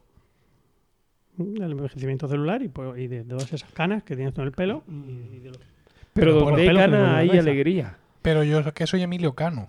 No, Quizá Bueno. esto, sí. no lo sé. Tienes A un- nivel- tienes un, a nivel- a ver, ¿algo? ¿qué quieres? Un, un- este de batería. ver, pues creo que lo tenía. No sé si es este. A ver. Pero bueno, ya. Eso, Ahí está, perfecto, vale. perfecto. Eh, y bueno, y, al fin y al cabo, siguiendo con el tema de la obsolescencia programada, ya saliendo de la mitocondria, em, es que el, tú hablabas antes del, de la propia, del, del funcionamiento de la evolución, ¿no? De que a a nosotros no nos hace falta estar a 11.000 metros de altura para, para sobrevivir, ¿no? Pero es que el, el problema está es que la evolución en sí misma no es que sea, no, no está pensada para que duremos más, para que vivamos más tiempo. No, para que aguante el más fuerte. No el más fuerte. No es el más fuerte el que sobrevive. El que sobrevive mejor, el que termina evolucionando, la evolución tiende a que nos reproduzcamos mejor. Al que más se reproduce es al final el que gana este juego. Pues ahora la cosa está regular. Efectivamente. Pregúntase a Libby y a, y a todos estos. Efectivamente. Entonces, Pues, todas esas entonces, películas futuristas No que sé, se cómo ven- no sé cómo hay tantos gatos. Porque El, el Los tema- gatos se reproducen y los Los gatos gatos se reproducen mucho. Sí, pero los gatos, según me contaron a mí, esto va es un una cuñadada gigante. sí, sí. Pero yo toda Vamos, mi vida, hablando yo también. ¿no? toda mi todo. vida he crecido pensando que lo que me contaron es cierto, que cuando el gato penetra a la gata, Sí. le salen como una especie de pinchos en el pene que impiden que la gata se retire. Eso todos los Claro, felinos. eso, eso está bien pensado para que no Para que no se arrepienta. Pero te pilla una vez, como gata. No, decir, no, no, y luego no. encima das a los siete No. gatos, las comuniones, No, no, no, los no. colegios, No, las no, no, universidades, la a ti no te vuelven a pillar. Pero para eso inventó el sadomaso. la evolución el celo. Ah, O sea, el celo o la claro. falta de memoria, ¿no? También.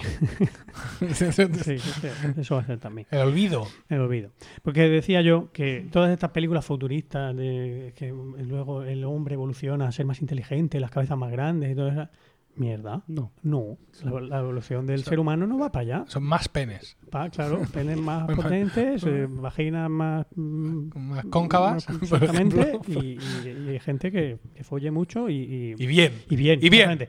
Pero, o sea, bien, bien, con, con Con, resultados. Resultados. exactamente. Vale. efici- eficiencia. Sí, efectivamente. Así es que, mm, pues eso, que no, que no, que no es buen sistema tampoco este de la evolución. Eh, Ahora la mía. Venga. la tuya, la tuya, ¿cuánto va a ser la tuya? Te temo que no hay ninguna. Sí, mira, eh, te, te voy a, te voy a dedicar a ti eh, la de la enzima ineficiente. Eso es muy, ¿Por eh, qué muy de bonito, Paco. ¿Por Qué bonito. Perdona, ¿Por Es- qué? es muy Pues de porque, Paco. a mí. por- porque tú eres eh, profesor de lenguas muertas, le- de lenguas ineficientes, por tanto. Ah, muy bien. Pues te agradezco un montón. ¿eh?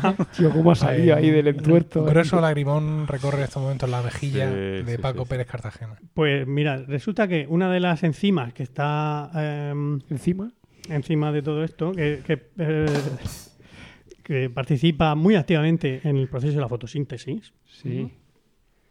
Eh, que, pues, bien. que- que sirve para, para coger el CO2 y, y convertirlo en otras cadenas de carbono para generar materia orgánica, ¿no? Pues eh, se equivoca mucho. Encima, muy, eh, en vez de coger mm, moléculas de CO2, pues a veces se equivoca y coge solo de oxígeno Mm. suelto. Oxígeno. ¿eh? O, bueno, o dos. ¿no? Y, y claro, eso hace que se pierda parte del carbono que. Que, bueno, el carbono que El venía que con estamos el- pasados. el CO2 y, Sí. y encima pues que se pierda más energía.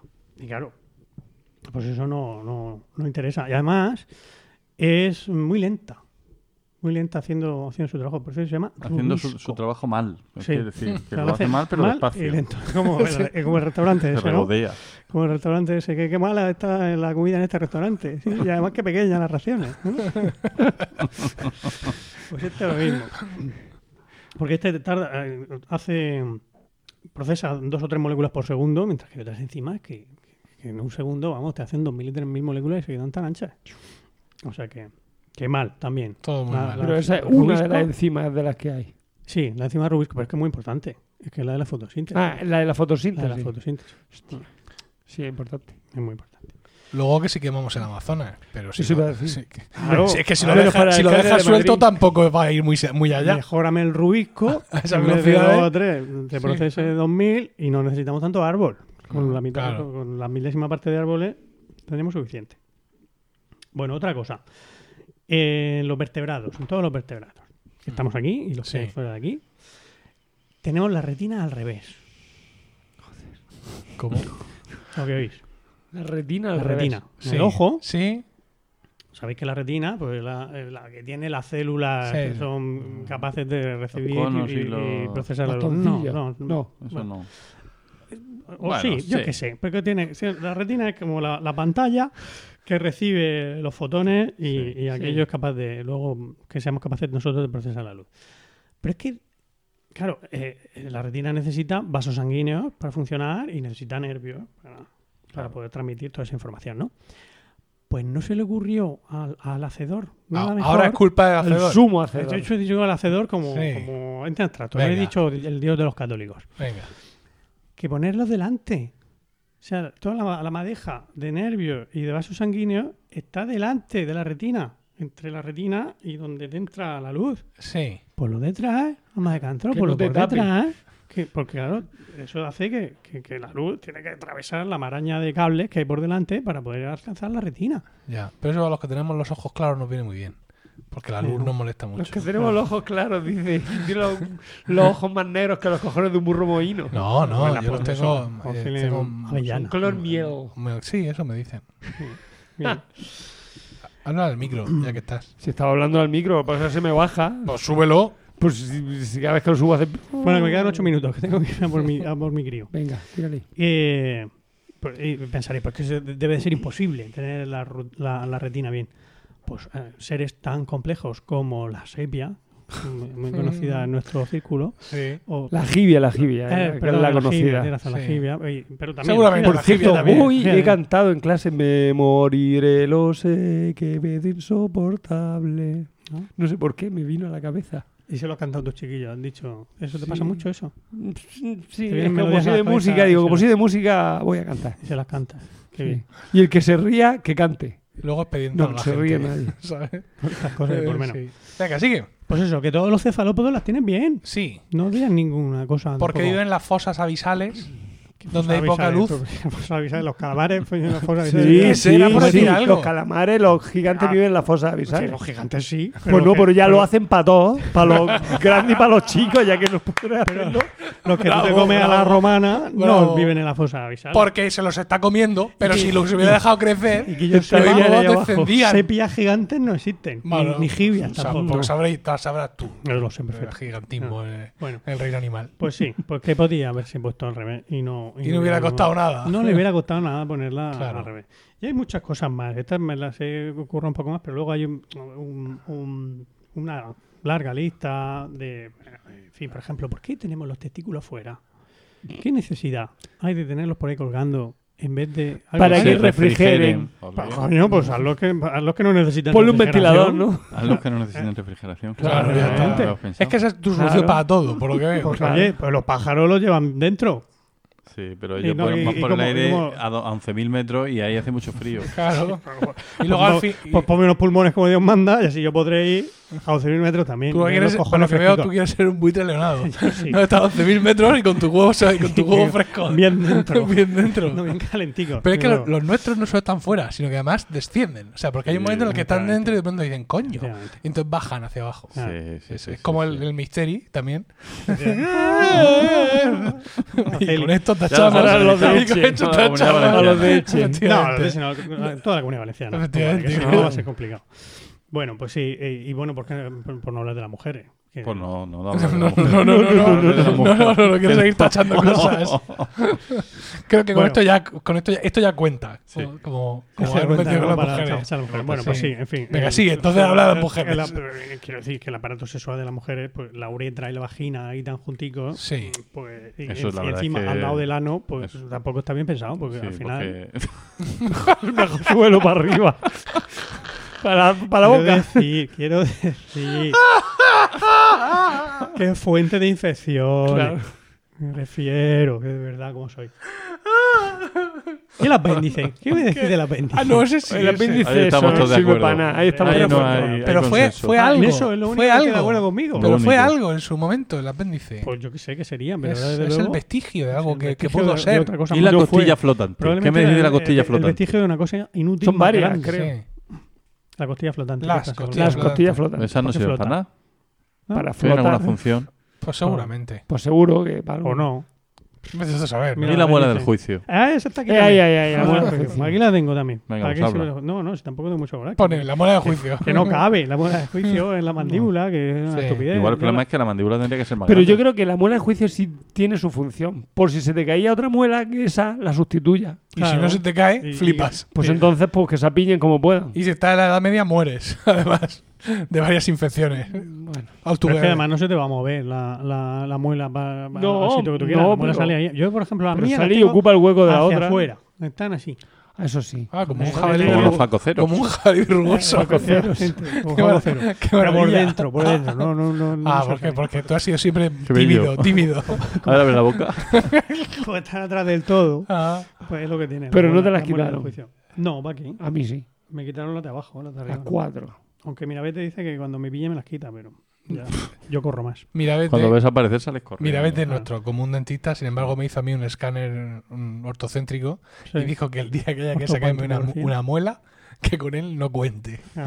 Porque tengo las raíces en los talones. Que vayas a Los buscar un traumatólogo, ¿no? Y que lo, pues, no- pues entonces hacía una tarde tirando de, de aquello para arriba. Digo, bueno, pues Pues mira. te No, yo agradezco su sinceridad. Y bueno, pues yo qué sé. Eh, ah, una cosa curiosa. Las, nuestras células del cerebro, las células cerebrales nuestras no aguantan nada sin oxígeno. aguantan poquísimo sin oxígeno. Pues hay, hay mm, eh, tiburones Sí. que se pueden tirar una hora sin oxígeno. Y su, y su cerebro sigue intacto. Sí, porque Pero ¿por tampoco qué no se nota? Ya estamos, ya no se estamos, nota. ya Estamos estamos. con esa- pobre, que- Claro. este especismo que tenéis. A ver, el último congreso al que tú fuiste, ¿cuántos pósters publicó un tiburón? Ninguno. Espérate que cuente. los- sí, claro. los negocios igual sí. Exactamente. O, o- o de un nivel intelectual parecido. Efectivamente. Y, y por último, eh, pero no, Esta mesa es priceless. no eh, los pelos del culo. Por último. bueno, Por último, pero no menos importante, los pelos Sí, del culo. sí, A ver, eso no ¿qué le pasa a los pelos del culo? ¿para qué sirven los pelos Para del culo? nada. No, tienen Pues que... tiene una utilidad, que es una palabra que, que aprendí ayer escuchando la SER de, de aquí de la región de Murcia, A ver, para generar tarzanetes. tarzanete. Tarzanete. Ah, sí, magnífico. ¿Conocéis el término? Tarzanete Mira, es el, eh, el, eh, Yo ya le pongo un explícito pegote que esto. se descuelga. Exactamente, se que queda se queda adherido, que se queda Sí, adherido se queda adherido. al pelillo ocular. Mira, Mm. el pelo allá donde está intenta Sí. evitar que ocurran cosas. Sí. ¿Vale? Entonces, yo entiendo que el, el pelo del ojo del culo, ¿no? El Sí. que, el que el que patrulla alrededor de, Sí. del- de lo que viene siendo el círculo anal, Sí, ¿vale? sí, sí. No el que te acompaña en la nalga. No, ese Que- no, que es bueno, en plan- ese abriga. Que digan. Justo. Ese lo que trata de evitar es que algo, algún tipo de agente patógeno eh, externo, porque de interno vamos sobrados, Sí, penetre por lo que viene siendo el, el culo. Menuda barrera, Claro. barrera infranqueable. La verdad es que lo pienso y ¿qué- ¿en qué se iba a notar? ¿no? O sea, ¿qué problema hay en que entre un patógeno bueno. No lo bueno, sé, no lo tú, sé. Como buen católico estás intentando defender a tu creador. No, no te creas. ¿No? Eh, no, yo es que como estoy cubierto de- por todas partes de pelo, menos por una, pues claro, mm, ahora mismo reflexiono sobre mí mismo, ¿no? Y pienso qué utilidad, ¿de qué me ha servido a mí? No, el, el- El- el el pelo, anal pelo. en todos estos años. Y la verdad es que no encuentro, no recuerdo si una circunstancia donde diga, joder, menos mal.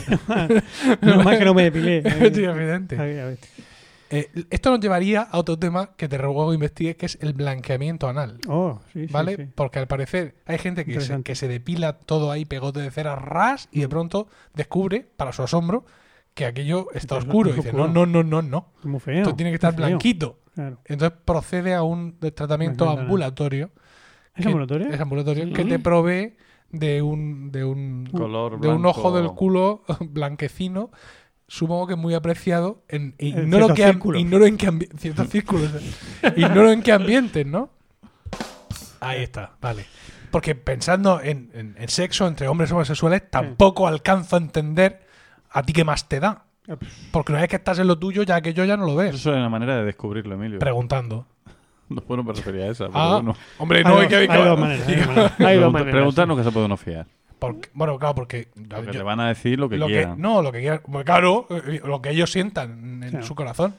Bueno, en fin, eh, tam- eh, que también hay muchas formas de practicar sexo anal. No hace falta. Bueno, pues eso da para En- un podcast monográfico. ¿Eh? Que no es necesario solo la penetración. Que Cualquier que de verdad- forma de, que- que de básico practicar es. el sexo anal, la, la visión que, tiene- que te queda de la zona es escasa. Eh, Por lejanía o por proximidad. Lo digo por. Hombre, por lejanía lo termino de... por si tú estás ahí, tú eres un señor homosexual y estás ahí con el otro a ver que te pego, y tú estás, eh, por ejemplo, erguido, y tú estás mirando al frente, no ¿vale? estás soplando nunca. Justo. Y ahora, tú no, tú decides. Se nos está yendo el perol, pero bueno. Tú decides que vas ahí con la lengua, con todo. A sa- que saco. Y claro, incluso decides que quitarle la capa. Claro, si no se empaña, eh, es muy desagradable. Y tampoco ves. Te esfuerzas en lo tuyo, te centras, procuras placer, pero tampoco estás viendo allí lo que pasa. No, Quiero decir, no lo sé. No lo sé, no lo sé. A ver, por favor, que nuestros oyentes no- si- si- Nos ilustren, sí. Ay. con, con los comentarios de- en, en la web, Ay, por favor. Milcar FM. Sí. No, yo tengo un par de amigos gays con, Mm. la- con cierto nivel de confianza y les puedo preguntar. Ah, bueno, pues pregúntale, a ver qué te cuenta. Pero claro, como la risa va por barrio, lo mismo ellos me dicen, pues mira, yo... Sí, a mí el tema este... A mí me da igual, esto que me mira, estás me contando, igual, esto que me estás contando no... O no, no, no, me parece básico. Yo, si no- Efectivamente. No, pero eso sería interesante porque aprenderíamos un montón. Y lo Ujú. traeríamos aquí, a Están locos estos romanos. Claro, sí, para que- compartirlo con todos. Bueno, pues me voy. Son las nueve. Muy bien. Tengo que recoger a, a mi chiquillo. Sí, Que efectivamente. está ahí dándole a la, a la, tec- a la tecla, no, a la cuerda. Que lo pasé muy bien, ¿eh? Muchísimas Venga, gracias. Muy buena, muy buena sección. libros. Ya- ya- Muy buena sección. gracias, Sí, señor, hemos pasado Ya- muy ya- bien. ya os escucharé en vuestras. Los libros déjalos en el buzón de Milka. Ah, venga, buena idea. Vale. Pero. ¿qué libros son? Porque si es No, historia, historia del tiempo. No, son ¿No? libros pequeñitos. Son pequeños. Vale, son Molan, molan, muy chulos. muy bien. Muy bien. Vale. Adiós. Adiós. Eh, ¿Te toca, Paco? Pues sí. A ver si encuentro porque estamos aquí tocando todos estos sonidos. Y vamos con Paco.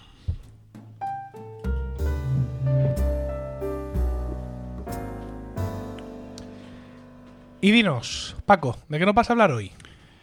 Pues yo creo que lo primero que voy a hacer es aconsejar a nuestros oyentes que mm, paren el podcast, se vayan un rato a hacer Coño. otras cosas y vengan después cuando se les haya pasado la risa y el buen momento, porque yo vengo aquí a hablar de algo totalmente... No voy a hablar de muertes, aunque lo pensaba, mi primera idea era hablar del suicidio en el dentro de un siglo, el suicidio no, de los funerales, del suicidio hablé en el pasado. Sí.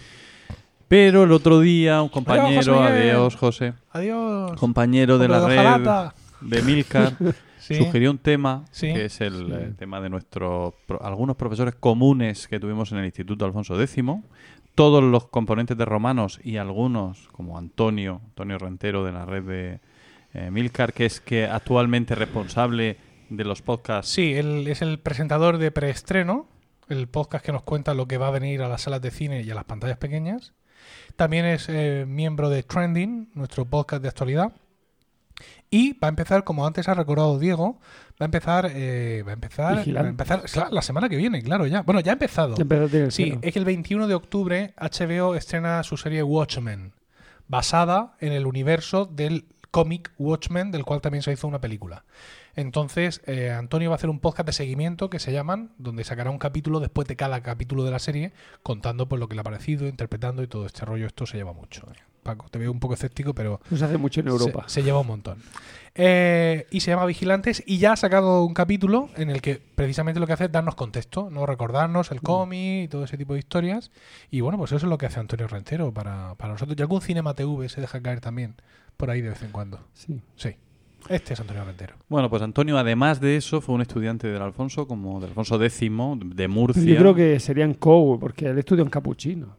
¿Verdad? No, pero luego se incorporó. Luego tuvo. Yo coincidí, fue incluso compañero de él en ¿Sí? clase, de ¿Ah? Antonio, un año. Lo que pasa es que se fue a hacer la mili, no terminó el curso, luego volvió, lo terminó. Bien. Eh, yo lo conocía del instituto, Antonio, es curioso, aunque era mayor que yo. Sí, es de mi Poco, edad. poco, poco mayor. Dos años mayor. Dos tú. años mayor.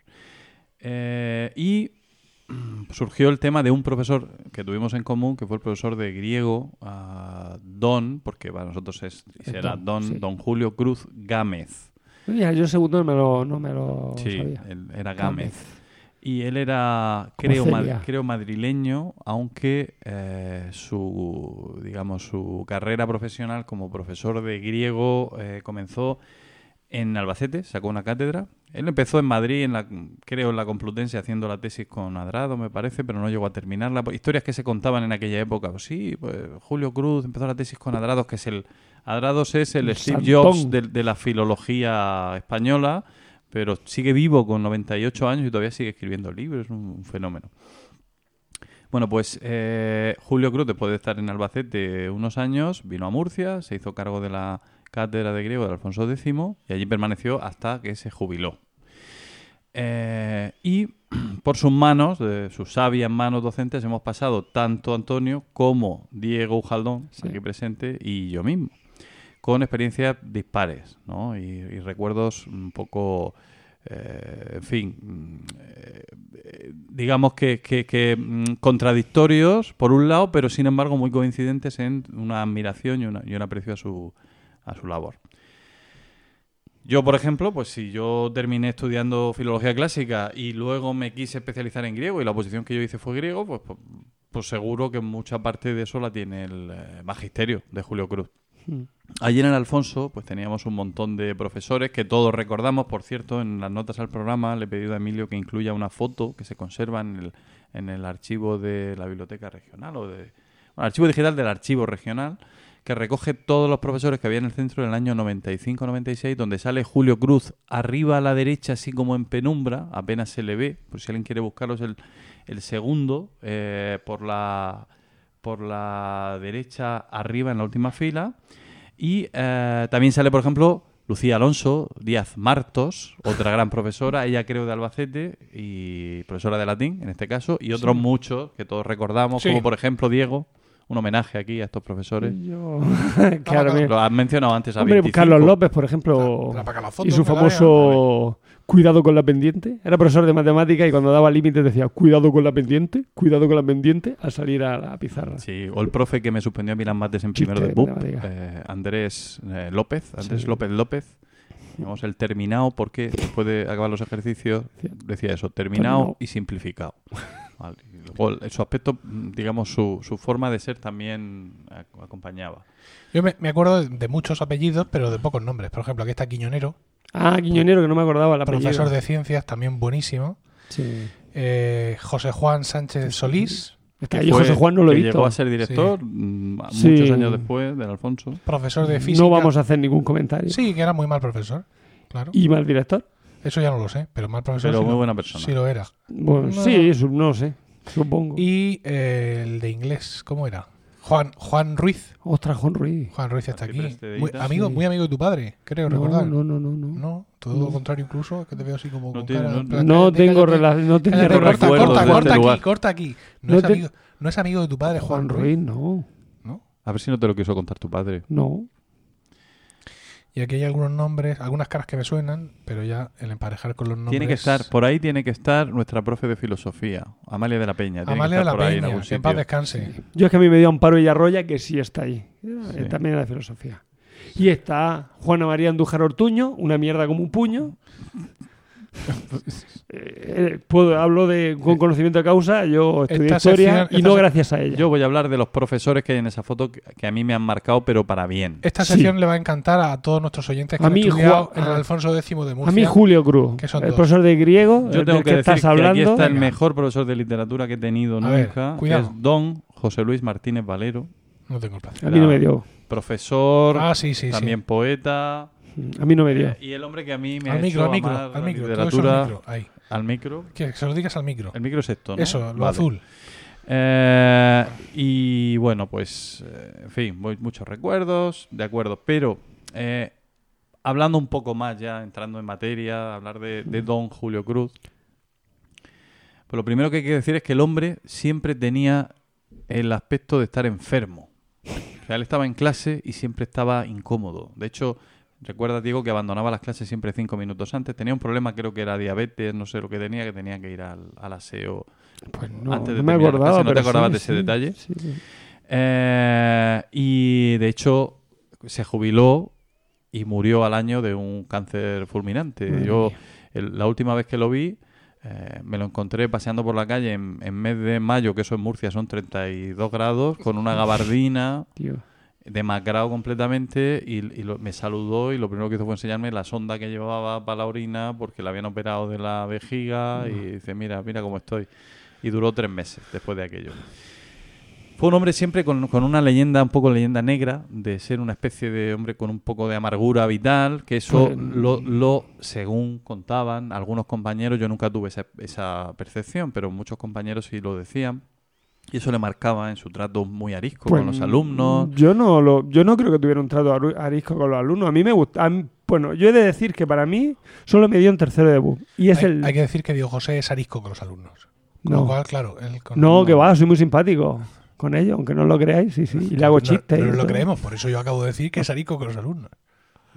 Que no, que soy muy simpático con los alumnos. Vale, es muy simpático con los Bueno, alumnos. tengo un poco de mala leche. Hay que de su Va, decirlo. ya vamos, ya vamos, ya vamos. Bueno, lo que está diciendo, que Julio Cruz a mí solo me dio un año. Y para mí es el mejor profesor que he tenido en la vida. Bueno, o sea, justifica tu y me-. Y, y he de decir que me dejó para septiembre, ¿eh? O sea que no. No, no, es que claro, es que eras un chufado, que no, no, no, no. Yo fui a septiembre con Julio Cruz. Pero era una persona que. que te hacía amar el griego, no sé, era mm, me gustaba mucho. De pronto ver, hemos vuelto a la a ver, sección ya- anterior. ya me lo La viendo. lengua de griega. golpe. de golpe. El Vale. griego con lengua no, la lengua griega, ¿no? Vale. Vamos a ver, esos chistes de verdad, es como con, con los chistes que me hacen los alumnos con la flauta. Venga, cariño, tócame la flauta. Es lo que les falta decirme. Hombre, pero esto está mucho mejor. Emilio, no, en fin. Mm. Cariño, tócame la flauta. Es que estaba en un momento, en un momento un poco expuesto emocionalmente. Pero Claro, que hay sí. que decir que también mis compañeros, cuando digo, Sí. es que este no me toca la flauta en la, en la evaluación y tal. Digo, pero vamos a ver, ¿cuántas veces digo eso y cuántas veces os vais a reír? Por favor, que soy ya persona adulta. Pero tú también vas buscando un poco, vas No, provocando. no, no, Sabes no. que te van a, que van a Por tener favor. esa reacción. No es cierto. Busca algún sinónimo. Sí. ¿Qué voy a No- decir? No tañen de- el aulos. De Bisel. El instrumento, sí. Anda ya, venga. Bueno, Bueno, que era un gran, que era un gran profesor.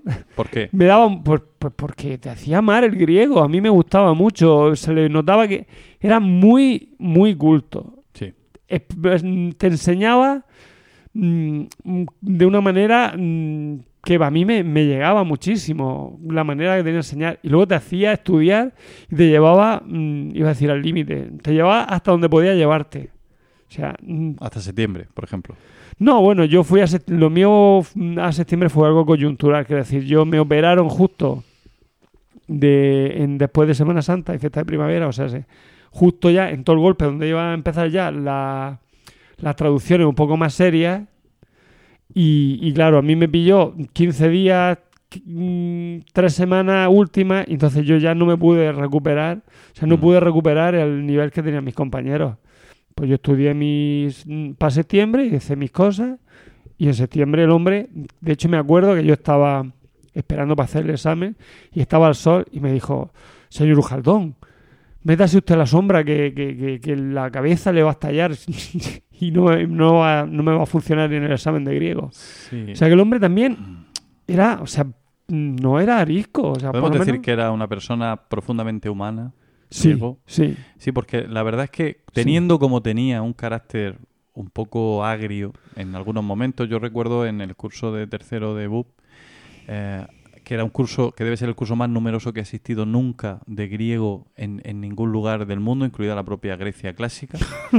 Eh, ¿Cuántos erais? ¿10? éramos 35, Coño. una cosa así. Qué gentío. Eh, el- se cabreó un día, cogió allí un cabreo enorme porque había una alumna que le preguntaba Sí. lo que significaba algo. Es decir, que a un profesor le pregunte a un alumno de griego qué significa esto, pues normalmente es un motivo de, de alegría. Y él se enfadaba, se enfadaba pues porque, porque Y estaba- gritaba, y gritaba. y Conmigo decía, "Es no. que, Demóstenes, ¿Por qué me para tienes que tinaicos". preguntar siempre lo que significan las palabras si es que no te hace falta saberlo? Coño. Y la, y la alumna insistía, pero es que profesor, quiero saberlo. Es decir, de tú dices, vaya Qué duelo gallo, qué hombre más poco tal.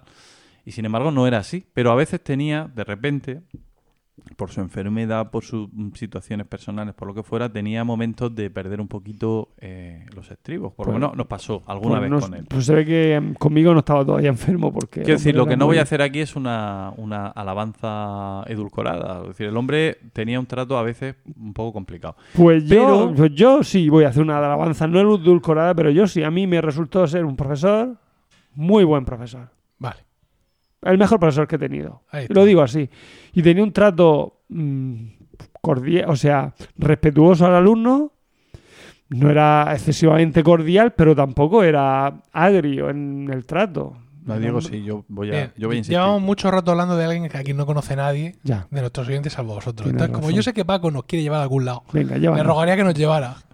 Bueno, eh, y es cierto, estoy de acuerdo contigo, y, y es verdad que en general no era así. En segundo de bachillerato, cuando estuvimos cinco alumnos solos con él, la cosa cambió Serán mucho. ¿Qué porque tú nosotros? segundo de Eh. ¿Qué sí. fue de los otros 25? Eh, pues que se Porque se fue una a historia del arte como yo. Ah, vale.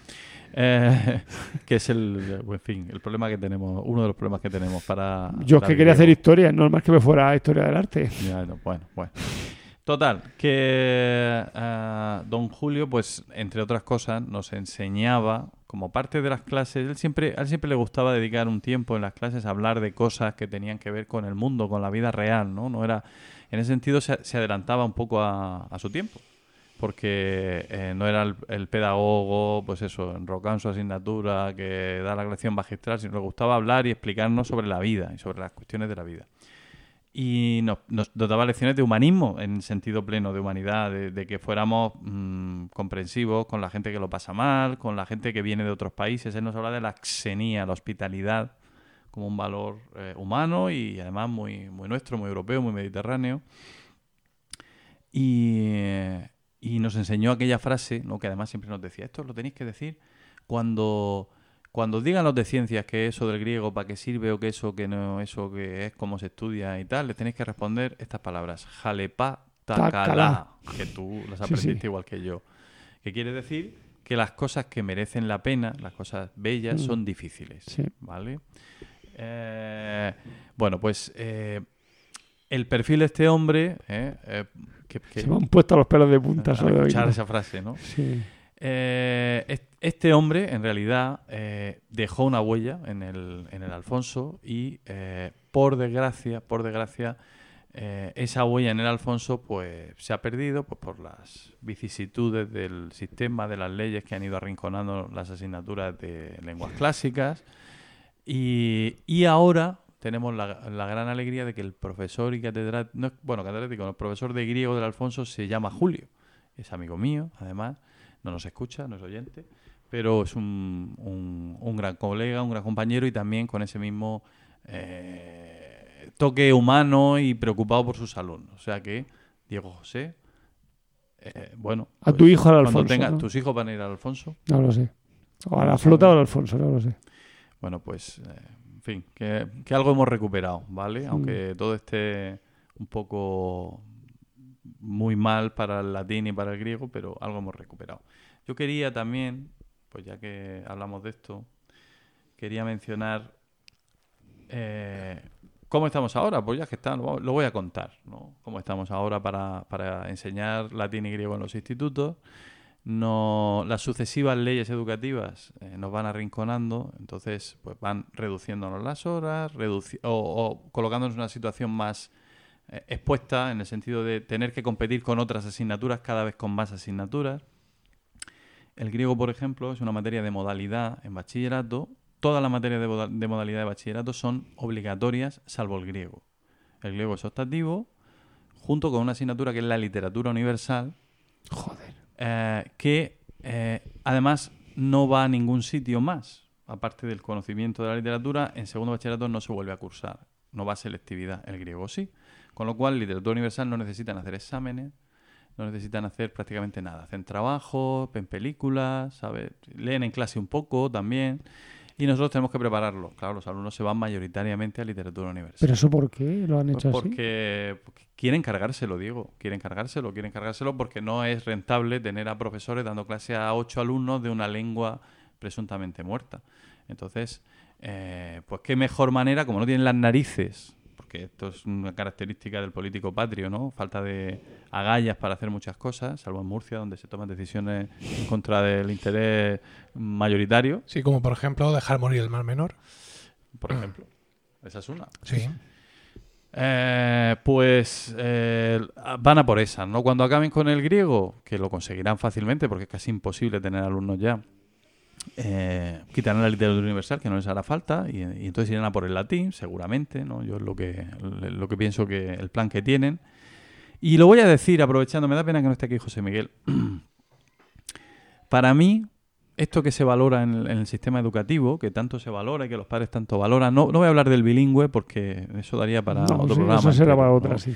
Pero es la optatividad, ¿vale? Yo, el tema de la optatividad es uno de los cánceres de la enseñanza, ¿vale? La optatividad redunda en, una, en un mercadeo, en una eh, competición por ver quién capta a los alumnos, quién les ofrece el mayor regalo, ¿no? Sí. Y hay de todos los tipos de regalos, desde el que les regala eh, chuches a los alumnos cuando aciertan una pregunta, hasta no que les regala la nota o sí le llego. regala el no hacer nada en clase o le regala lo que sea.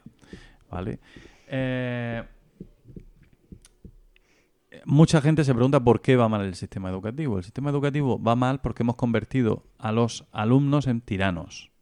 Entre otras cosas, decir, porque todo gira en torno a la voluntad del alumno. Y la voluntad del alumno básicamente es estudiar lo menos posible. Claro. Entonces eh, se buscan mil justificaciones, que si el sistema en España está anticuado. Aún así, los profes de latín, y esto ya es lo último que voy a contar, y de griego, pues viéndonos con el agua tan al cuello, hemos intentado modificar nuestras estrategias metodológicas y pedagógicas y estamos probando nuevas maneras de enseñar la asignatura. Y entre esas nuevas maneras está enseñar el latín y el griego de una forma viva, activa, es decir, hacer que los alumnos aprendan latín intentando hablar latín, cometiendo muchos fallos, pero progresando y aprendiendo cosas que luego olvidan con más dificultad. De manera que no sé si nos servirá para algo, si llegaremos a tiempo, si alguien verá la utilidad de todo esto, si alguien eh, cambiará las cosas, pero por nosotros que no quede. Seguimos al pie del cañón y, y va a mantener la llama que Julio, que Lucía, que Conchita, que Miguel, que tantos otros eh, encendieron en su momento. Así que un homenaje a ellos Pues sí. que hay que darlo. Muy bien. Muy redondo todo. Bueno, Eh, Sabía yo que nos llevaba a algún lado. Claro. no lo has visto muy claro hasta el final, pero No. De eso ya hemos hablado mucho tú y yo. Del latín y del griego. Podríais hacer podcast en latín. latín. se lo, lo comenté a la gente de la SEC, de la Sociedad de Estudios Clásicos, con una compañera, Cristina, que te conoce. Cristina, la, la mujer de Paco Jiménez. Cristina, Paco la mujer Jiménez, de el que Paco fue responsable del archivo, director general de Ah, cultura. Me conocerá por Paco. Bueno, No sé, o lo mismo oyente. y ha ido a muchos conciertos Sí. de música. Habla del micro, sin, sin temor. Ha ido a muchos conciertos de música. Ahora se me ha oído, antes no se me había oído. No, efectivamente. Y de hecho le regalé tu libro sobre cómo, a- Hacer cómo lo hago yo. Sí, podcast. Sí, ay, me encanta, me encanta. Pero al final vio que la cosa Pero tenía- no. En mi instituto se está haciendo podcast también, Toma ya.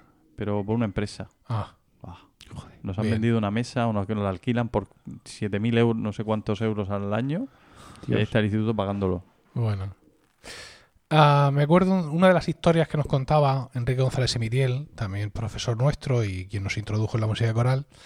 Era una de esas. No recuerdo bien la historia, ¿no? Pero era él de muy joven viajando por Europa sin saber bien por qué, eh, con una maleta, camino de no sé cuántos. Creo que se había ido el autobús sin él. Lo habían- iba con los Petit Chanteur. ¿Te acuerdas de esa historia? Y lo él se había quedado descolgado, se fue el autobús sin él, él se quedó tal, entonces mm, de camino sacó no sé cuánto y hizo noche en un monasterio. Paró en, en un monasterio en Francia y pidió si podía pasar allí la noche. Y nos contaba que el que mi hijo sigue, le han vuelto a cambiar el pañal. ¿Cuántas veces le van a cambiar el pañal a este niño? No sé. Entonces nos contaba que el, no sé, con el monje, no sé en qué, si era el, el- el lavado o lo que sea, que sí, que le tal, y que hablaban, hablaban en latín. Mm. Porque Sí. Enrique no sabía suficiente francés, el otro no sabía español, y eh, se comunicaron, lo poco que hablaron fue en, en latín. Entonces, pues sí, pasa por aquí, todo tipo de cosas, no sé qué, no sé cuántas. Muy Yo ayer estuve en una charla que duró tres horas y fue íntegra en latín, íntegra. Y se entendía todo, pero vamos, perfectamente. ¿Vale? Sobre todo, sobre todo tú, ¿no? Como, Pero todos los que estábamos allí, que éramos Claro, todos del gremio. Claro, Y sobre todo porque la que la daba era una persona mm, con no solo muy que sabe mucho latín, sino que además habla muy bien y muy claro, que eso también importa. Sí, sin- Pero yo he hablado hoy con mis alumnos en latín de cuarto de la ESO que llevan tres semanas dando latín Sí, y me han entendido casi todo lo que he dicho. muy bien. A mí me gustaría tener un profesor que me hablara en latín. Ahora, Todo el rato. ahora mismo. No, no, quiero decir. Haberlo tenido. haberlo tenido. En vez de aprenderse así las cosas como nos las aprendíamos antes. Las declinaciones. Las conjugaciones. estaba las mal, si no está mal, si Sí, no, final- sí, hay que aprendérselas, pero yo qué sé, pero otra cosa. Sí, variar, variar un poco, sí. Seguimos, porque Venga. le toca ya, ya hemos llegado a nuestro final, con incluso con esta accidentada intervención de José Miguel, y ya le toca a Diego José. Vamos allá.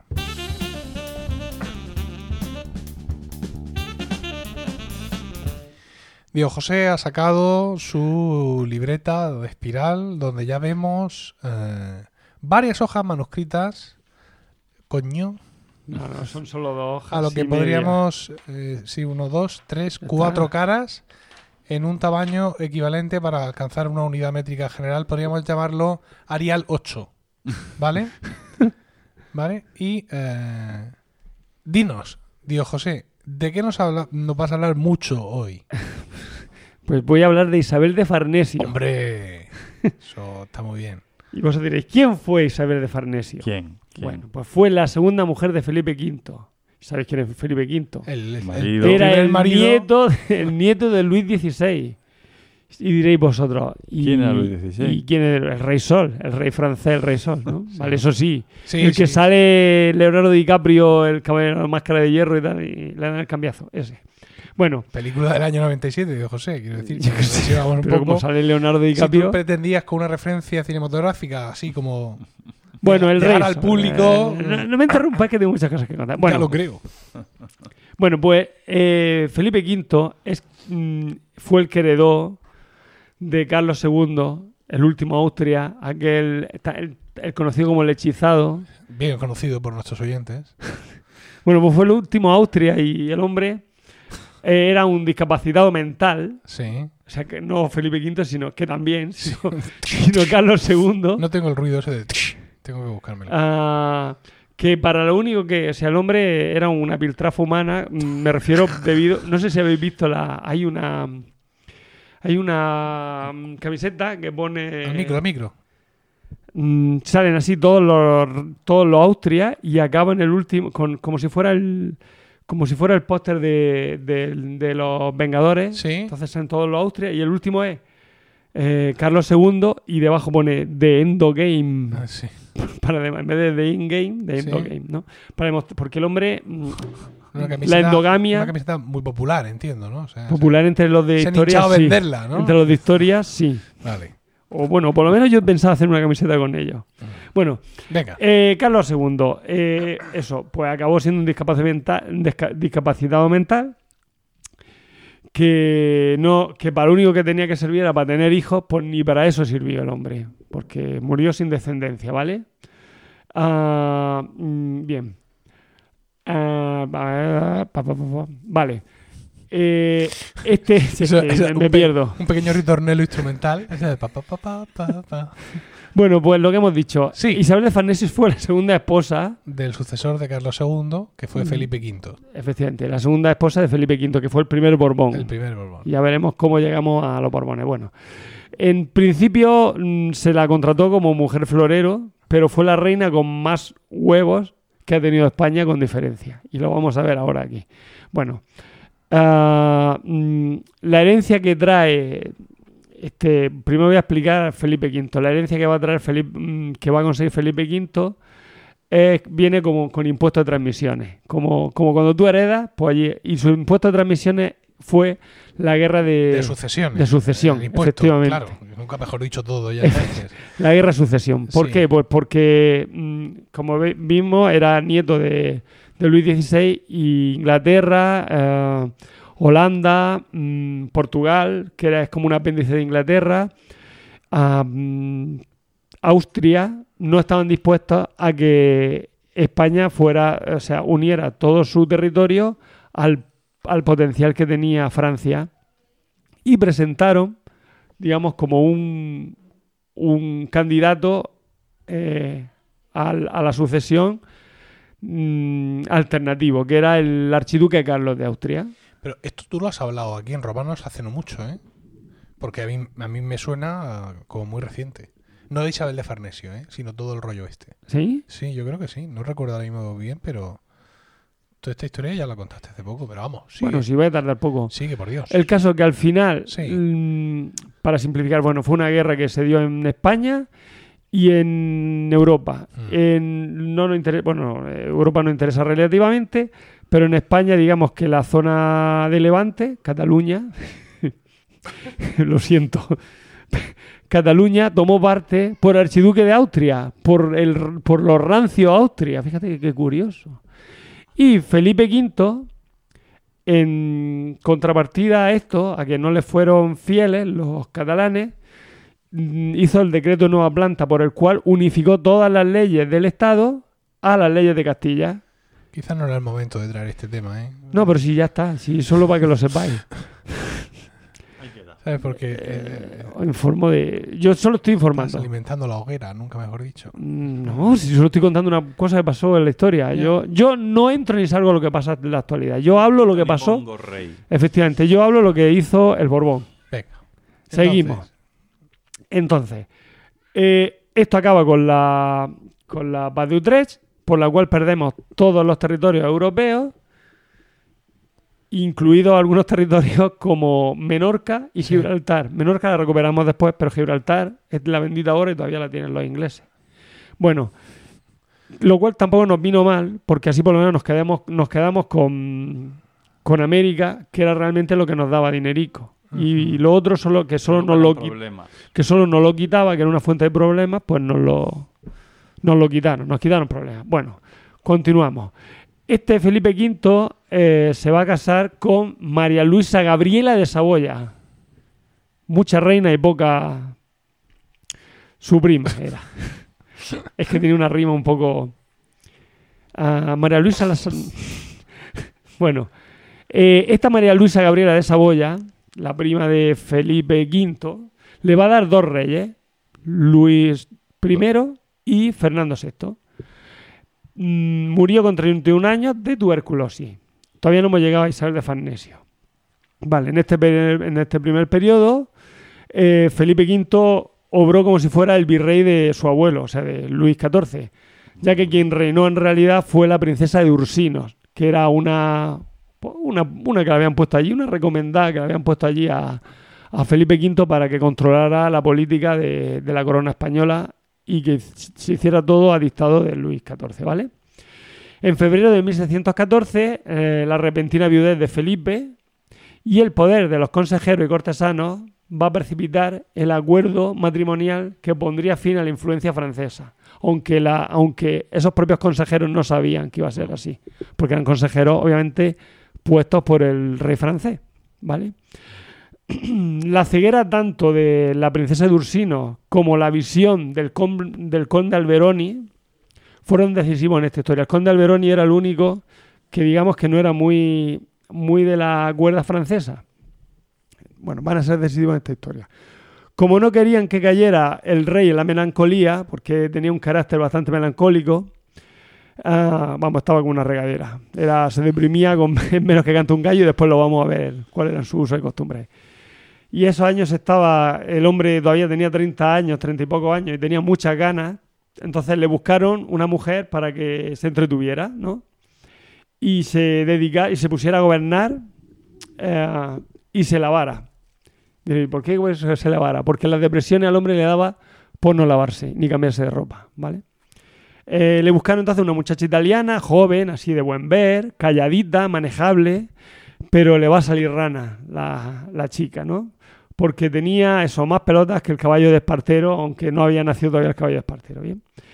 Eh, la mujer estaba a enderezar a su marido y a media España con, con su, con su carácter. Bueno, vamos a ver quién era Isabel de Farnesio, que es la, la candidata a reina. Bueno, Isabel era hija del duque de Parma, que como hace un chiste en una página web, no hay que confundir con el duque de Palma, Urdanga-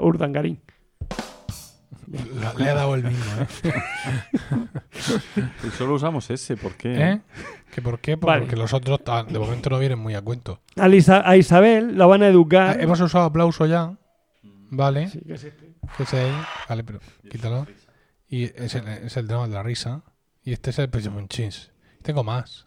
Ahora, como, Bueno. como lo suyo va para largo, Seguimos. me- quizá me da oportunidad de usar varios. poniendo, sí, venga, vamos. Venga. Bueno, a esta mujer la, van a edu- la educaron en una habitación pequeña, apartada del palacio de, de Parma, ¿no? Donde, bajo el la constante vigilancia de la, ma- de la madre, que era, digamos, muy autoritaria y muy estricta con ella. Eh, el caso es que la- esta chica no conoció el mundo exterior hasta que llegó a la mayoría de edad. Su, su mejor, eh, mm, digamos, era que, bueno, su mejor virtud era que sabía refrenar su arrogancia revistiéndola de gracia. O sea, la mujer tenía carácter, Isabel de Farnesio tenía carácter, pero sabía revestir esa, ese carácter pues con... Ah, es, de- es broma, tal. O sea, era, digamos que no solo tenía mala leche, sino que encima era una... mm, ¿Cómo se llama esto? Un hipócrita.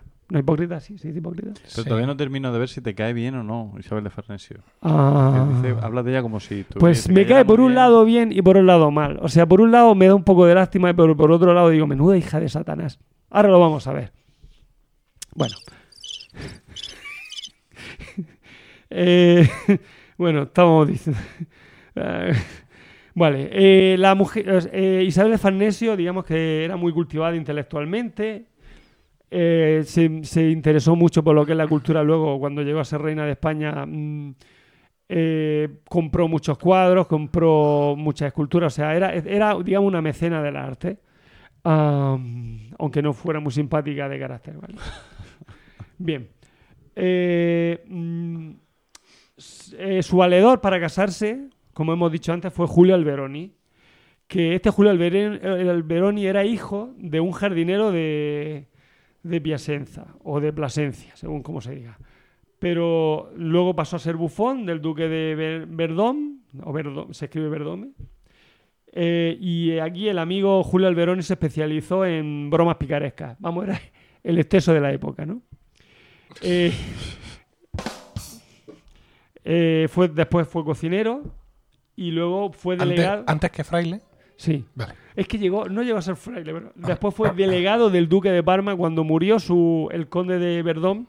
Ocupó el cargo de, venga, pues me voy a hacer el delegado del duque de Parma aquí en, en la corte española, ¿vale? O sea, fue ascendiendo, era un, era un trepa y, y se ve que con su gracia, su chiste y sus chascarrillos de, de Jaimito, pues se ve que le iba bien, ¿vale? Después pasó a ser conde, el conde Alberoni, y por último acabó siendo cardenal, el colega de, ca- de jardinero a cardenal. Eso te lo dice todo. Bueno, pues este Como, hom- que- como aquel disco de Julio Iglesias, de niña a mujer, ¿no? Esto es de jardinero a, cal- a pues, cardenal. Podría ser un disco de quién, por ¿Eh? ejemplo. Pero es un ¿Qué puede ser disco de Bertino disco? Borne. Vale, pues cu- ¿cuál, se- fu- ¿cuál fue el mejor logro? A su mejor logro, el del- de Julio Alberoni, fue convencer a la terrible princesa de Ursinos, una septuagenaria, como ya hemos dicho, que fue colocada allí por, por Luis XVI para controlar al monarca, que estaba recién casado, o sea, se colocó para controlar al monarca recién casado. Recordamos que Luis, eh, Felipe V se casó con 17 años y su mujer tenía 14, ¿vale? De, de tal manera que Anne-Marie de la, Tremo- de la Tremoville, que es como se llamaba la, la, la princesa de Ursino, fue la que realmente gobernaba en la corte Mm. española en esa época, ¿vale? Ah, esta es- bueno, vamos a hablar un poco de ella primero. Se casó con el príncipe de Chalais, el cual fue Chalais escrito, el cual fue expulsado de la corte francesa por un duelo. Se- el hombre se, pele- se peleó y el Luis XIV se ve que no era muy candidato de los duelos y le dijo fuera de Francia. Entonces se fue a Madrid y luego, ¿Cómo se dice eso en francés?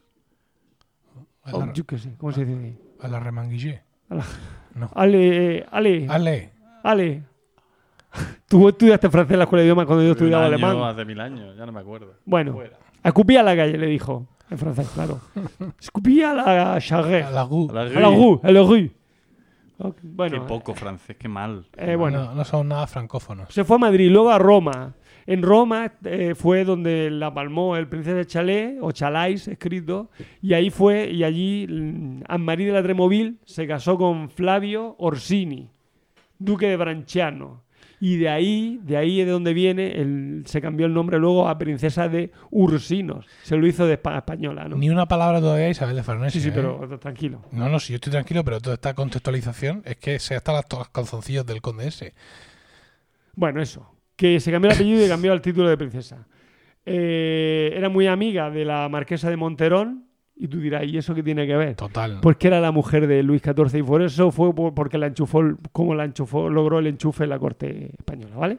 Bueno, pues Isabel y la princesa tuvieron su primera entrevista cuando, la- cuando Isabel venía de, de Parma, en su... Bueno, venía de Parma y antes de ver al rey se entrevistó con la princesa de Ursino. Ah, eh, es que está aquí hablando de repente una psicofonía de José Miguel. Bueno, entonces se encontró con Isabel de, mm, o sea, Isabel de Farnesio se va a encontrar con la, con la princesa Ursino. eh, su primera entrevista llegó tarde, Isabel de Farnesio. La princesa Ursino se enfureció con ella y le, le dijo que, o sea, le, mandó una, le lanzó una reprimenda, le criticó con y le criticó con desprecio su figura, o le dijo que estaba gorda, básicamente. A lo cual Isabel, por toda respuesta, llamó a Alberoni y ordenó que mm, se llevaran, y abro comillas, a esa loca que ha osado insultarme. ¿Vale? fue la última vez que habló la, Isabel de Farnesio con la, condes- con la princesa Ursino. Fue arrestada y Felipe tomó partido por su esposa. Eh, y diréis, ¿y eso? Así, si la otra le tenía como más cariño. Vale. Ah, bueno, Ursino al final acabó en el exilio y, y fue derrotada efectivamente por una muchacha dócil y el, y el hijo de un jardinero, ¿vale? Ahora, una vez que ya se había quitado de en medio a la Ursino, ahora solo le quedaba a, a Isabel de Farnesio poder dominar a, su esposo, ¿no? A Felipe V para, controlar la corte, ¿vale? Entonces, eh, ¿cómo lo logró? Pues mediante la seducción. Primero se ganó su admiración y su confianza, y cuando había logrado su admiración y su confianza, ah, no le fue difícil imponerse. Bueno, en realidad, eh, en realidad no es que se ganara su, su confianza y su admiración, es que en la noche de boda, bueno, el- en el banquete de boda, se fue con él a la cama y se dieron 24 horas ahí jincando, sin parar, porque eh, Felipe V era muy aficionado.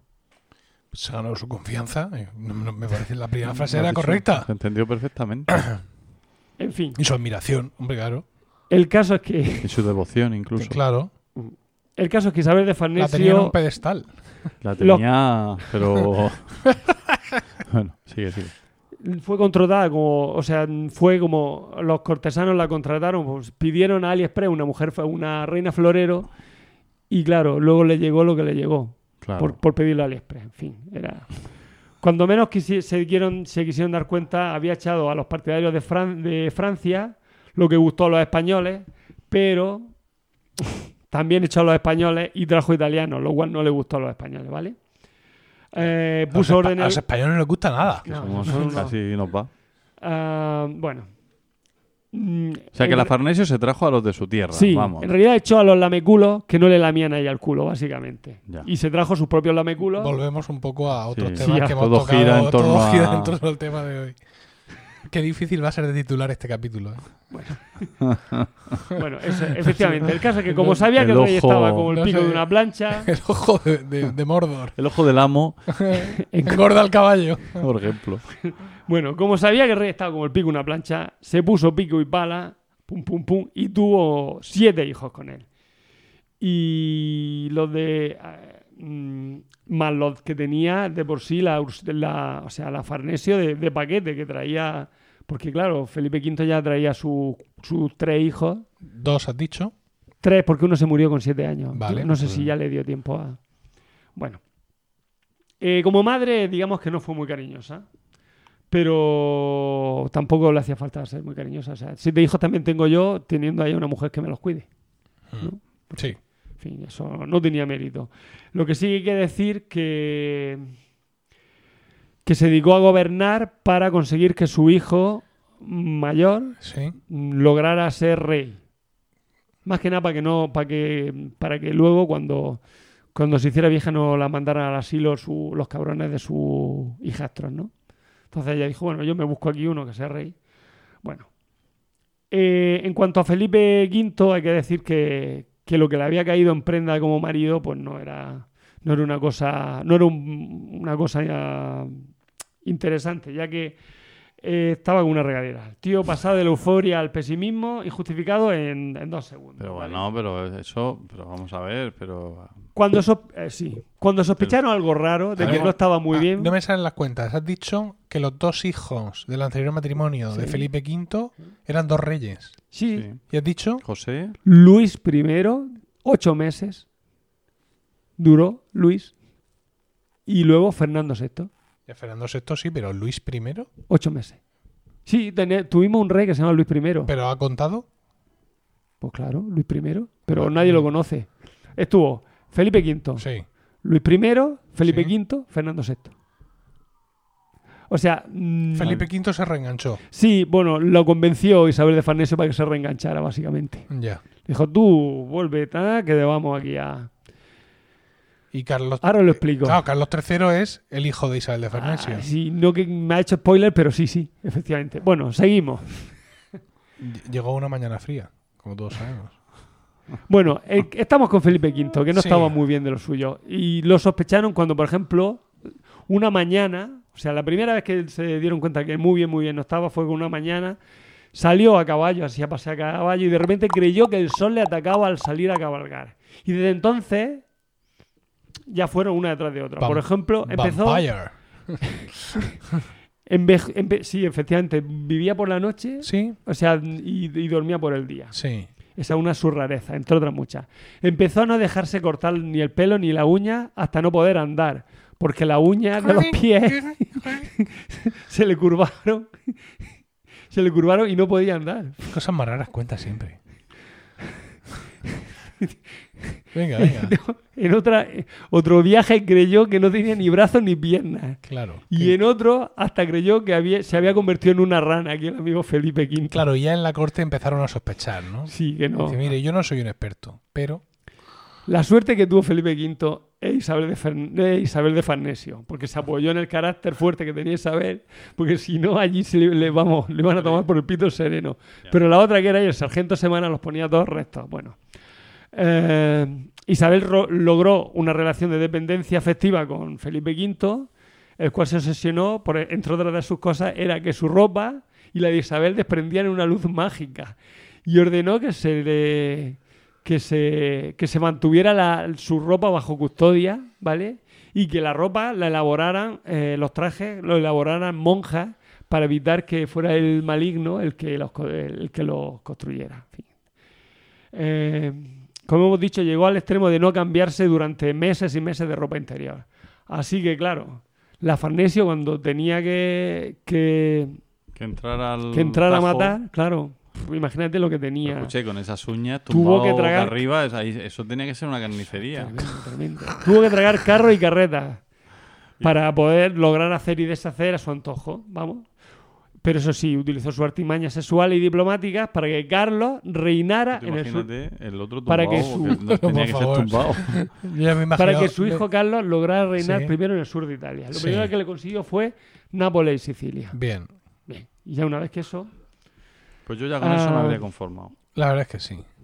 Bueno, esta mujer, vale, mm, como hemos visto, era, no tenía escrúpulos, ¿vale? Porque, hay, porque, claro, venía, se había casado con un monarca que había vivido en la corte de Versalles, ¿vale? Un, ex- ya sabemos, una corte un tanto libertina. Ya, y había llegado a una corte, como la corte de los Austrias, que, donde no se follaba mucho, básicamente. Eran bastante sobrios en ese tema, ¿no? Pues esta mujer pues tenía que de día ser monja y de noche ser puta. Sí, sí, ¿Bien? sí. Se entiende, ¿no? Totalmente. Vale. Eh, y mm, eh, Felipe V era de los que le gustaba le gustaba todas las noches su Dale par que de, te pego. su par de viajes los necesitaba, ¿vale? De tal manera que mm, cada mañana Felipe tomaba un afrodisíaco Hoy, para recuperarse de la noche anterior y preparar la noche siguiente. magnífico. Tenía por ahí cuál era la- lo que estaba hecho el afrodisíaco, pero bueno, era un mejunje asqueroso que... Como dice Abel Yécora, nuestro compañero, Sí. Abel Yécora, que presenta el, el podcast Proyecta, que es un podcast sobre gestión de proyectos y, por- y productividad, lo bien planificado, bien sale. Sí. Tú fíjate cómo, la ten- cómo, cómo lo tenía de cansado la Is- Isabel de Farnesio, Sí. que las cortes europeas, o sea, los, Sí. los representantes de las cortes europeas, Sí. se quejaban ahí a sus propias cortes de, del agotamiento del rey, que estaba siempre cansado el hombre. Y así no había manera de hablar con él, ¿vale? Esto hay que unir, como hemos dicho, la falta de higiene del rey, Sí. los brotes melancólicos, donde pasaba semanas sin salir de la cama, Sí. meses sin afeitarse, Uy. cambiarse de ropa o lavarse. Bien. Recordemos lo de las uñas, que se Todo. enroscaban sobre sí mismas, Sí. y otras cosas del estilo. ¿vale? Venga. Las reuniones del Consejo de Gobierno También tenían que ser suaves. llegaron a celebrarse en sus aposentos. Los ministros aguardaban en su puerta a que Isabel y Felipe terminaran el coito para entrar y despachar en la cama. En vez del cigarrito de después, era la- el despacho de El después. Consejo de Ministros después. Vale. Bueno, Isabel de Farnesio con los hijastros se llevaba a matar. regular, regular, Sí. regular. Y trató de colocar a Carlos para que Luis o Fernando Sí. no la dejaran. Tenían una relación complicada. Sí, claro. estaban en una relación. Sí. Pues trató de colocarlo, o sea, de colocar a Carlos para que no la, no la mandaran al asilo cuando se pusieran ellos a reinar. Eh, como hemos visto, Luis reinó esos ocho meses.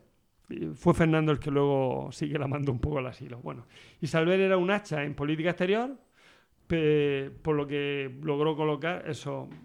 eh, pues, mm, y para eso pues trató de colocar a su hijo, lo cual, o sea, se metió en varias mm, disputas, mm, en varias guerras y hizo que, que, los españoles pues tuvieran que, que rascarse el bolsillo, ¿vale?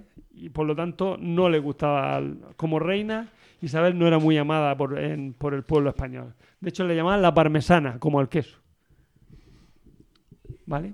Cuando Luis I la palmó, hemos dicho que, que fue, que fue rey ocho meses. Porque, Efímero. digamos que como el Felipe V estaba un poco de lo suyo, pues decidió abdicar como y hacerse rey emérito y se lo dio a Luis I, pero duró ocho meses. Entonces Isabel de Farnesio le dijo, tú ponte otra vez a reinar y tú déjame que, que yo me encargo. Tú vas como que eres rey, pero yo me encargo. Entonces volvió otra vez Felipe V, como hemos dicho, a seguir reinando. Bueno, cuando la palmó Luis I, eh, le echaron la culpa de, eh, a Isabel de Farnesio de que lo había infectado ella de, vi- de viruela. O sea, que había sido ella la culpable de la viruela por la que murió Luis I, ¿vale? Con Fernando VI mm, no tuvo tanta suerte. Duró bastante más A ver, luego reina Felipe V, y luego vuelve Fernando. pero se muere, ah, muere, la palma muere, y viene Fernando VI. Venga. La echa de la corte, sí, lo ves, la manda a la residencia, Sí. lo que se temía ella. sí. Eh, mm, Carlos I, su hijo, Carlos, es Carlos I de... Carlos III. Sí, Eh, va a ser su hijo. Él se- era Carlos, I- Carlos I en Nápoles. era Carlos I en. Nápoles, eso. ¿Vale? Entonces el otro está allí. Esta se va al, al palacio de San Ildefonso, que es donde está enterrado Felipe V. Es de los pocos que no está enterrado en el Escorial. Él y Fernando VI. Sí. Uno está. Este, eh, Felipe V está en el, en, en el Palacio San Ildefonso ¿Sí? y Fernando VI está en las Descalzas Reales de Madrid, Ah, mira, Con donde Victoria. Creo recordar. Pues El mira, ahora tenemos el helicóptero en marcha. Si hay que trasladar algún cuerpo. Además, el Escorial está allí cerca de aquello. ¿No? A- a- el helicóptero. a lo- a- en el viaje de ida Claro, el porte. pueden aprovechar llevar, el porte. pueden llevar uno. Bueno, total, que lo. No, no toma en consideración No, nuestro. no le ha parecido. es que lo de Franco pertinente. prefiero no hablar del Hay unos cuantos temas que cansan ya, ¿verdad? No, O- no, mm, sí. A mí lo de Franco no es que me canse, es que tengo el de religión, que Pero es muy, sí es por dar el porte. es muy decir, agradable, pero, pero es que está todo el rato ahí pican- picando con lo de Franco, porque somos un poco rojeras. Los de, los de historia sí.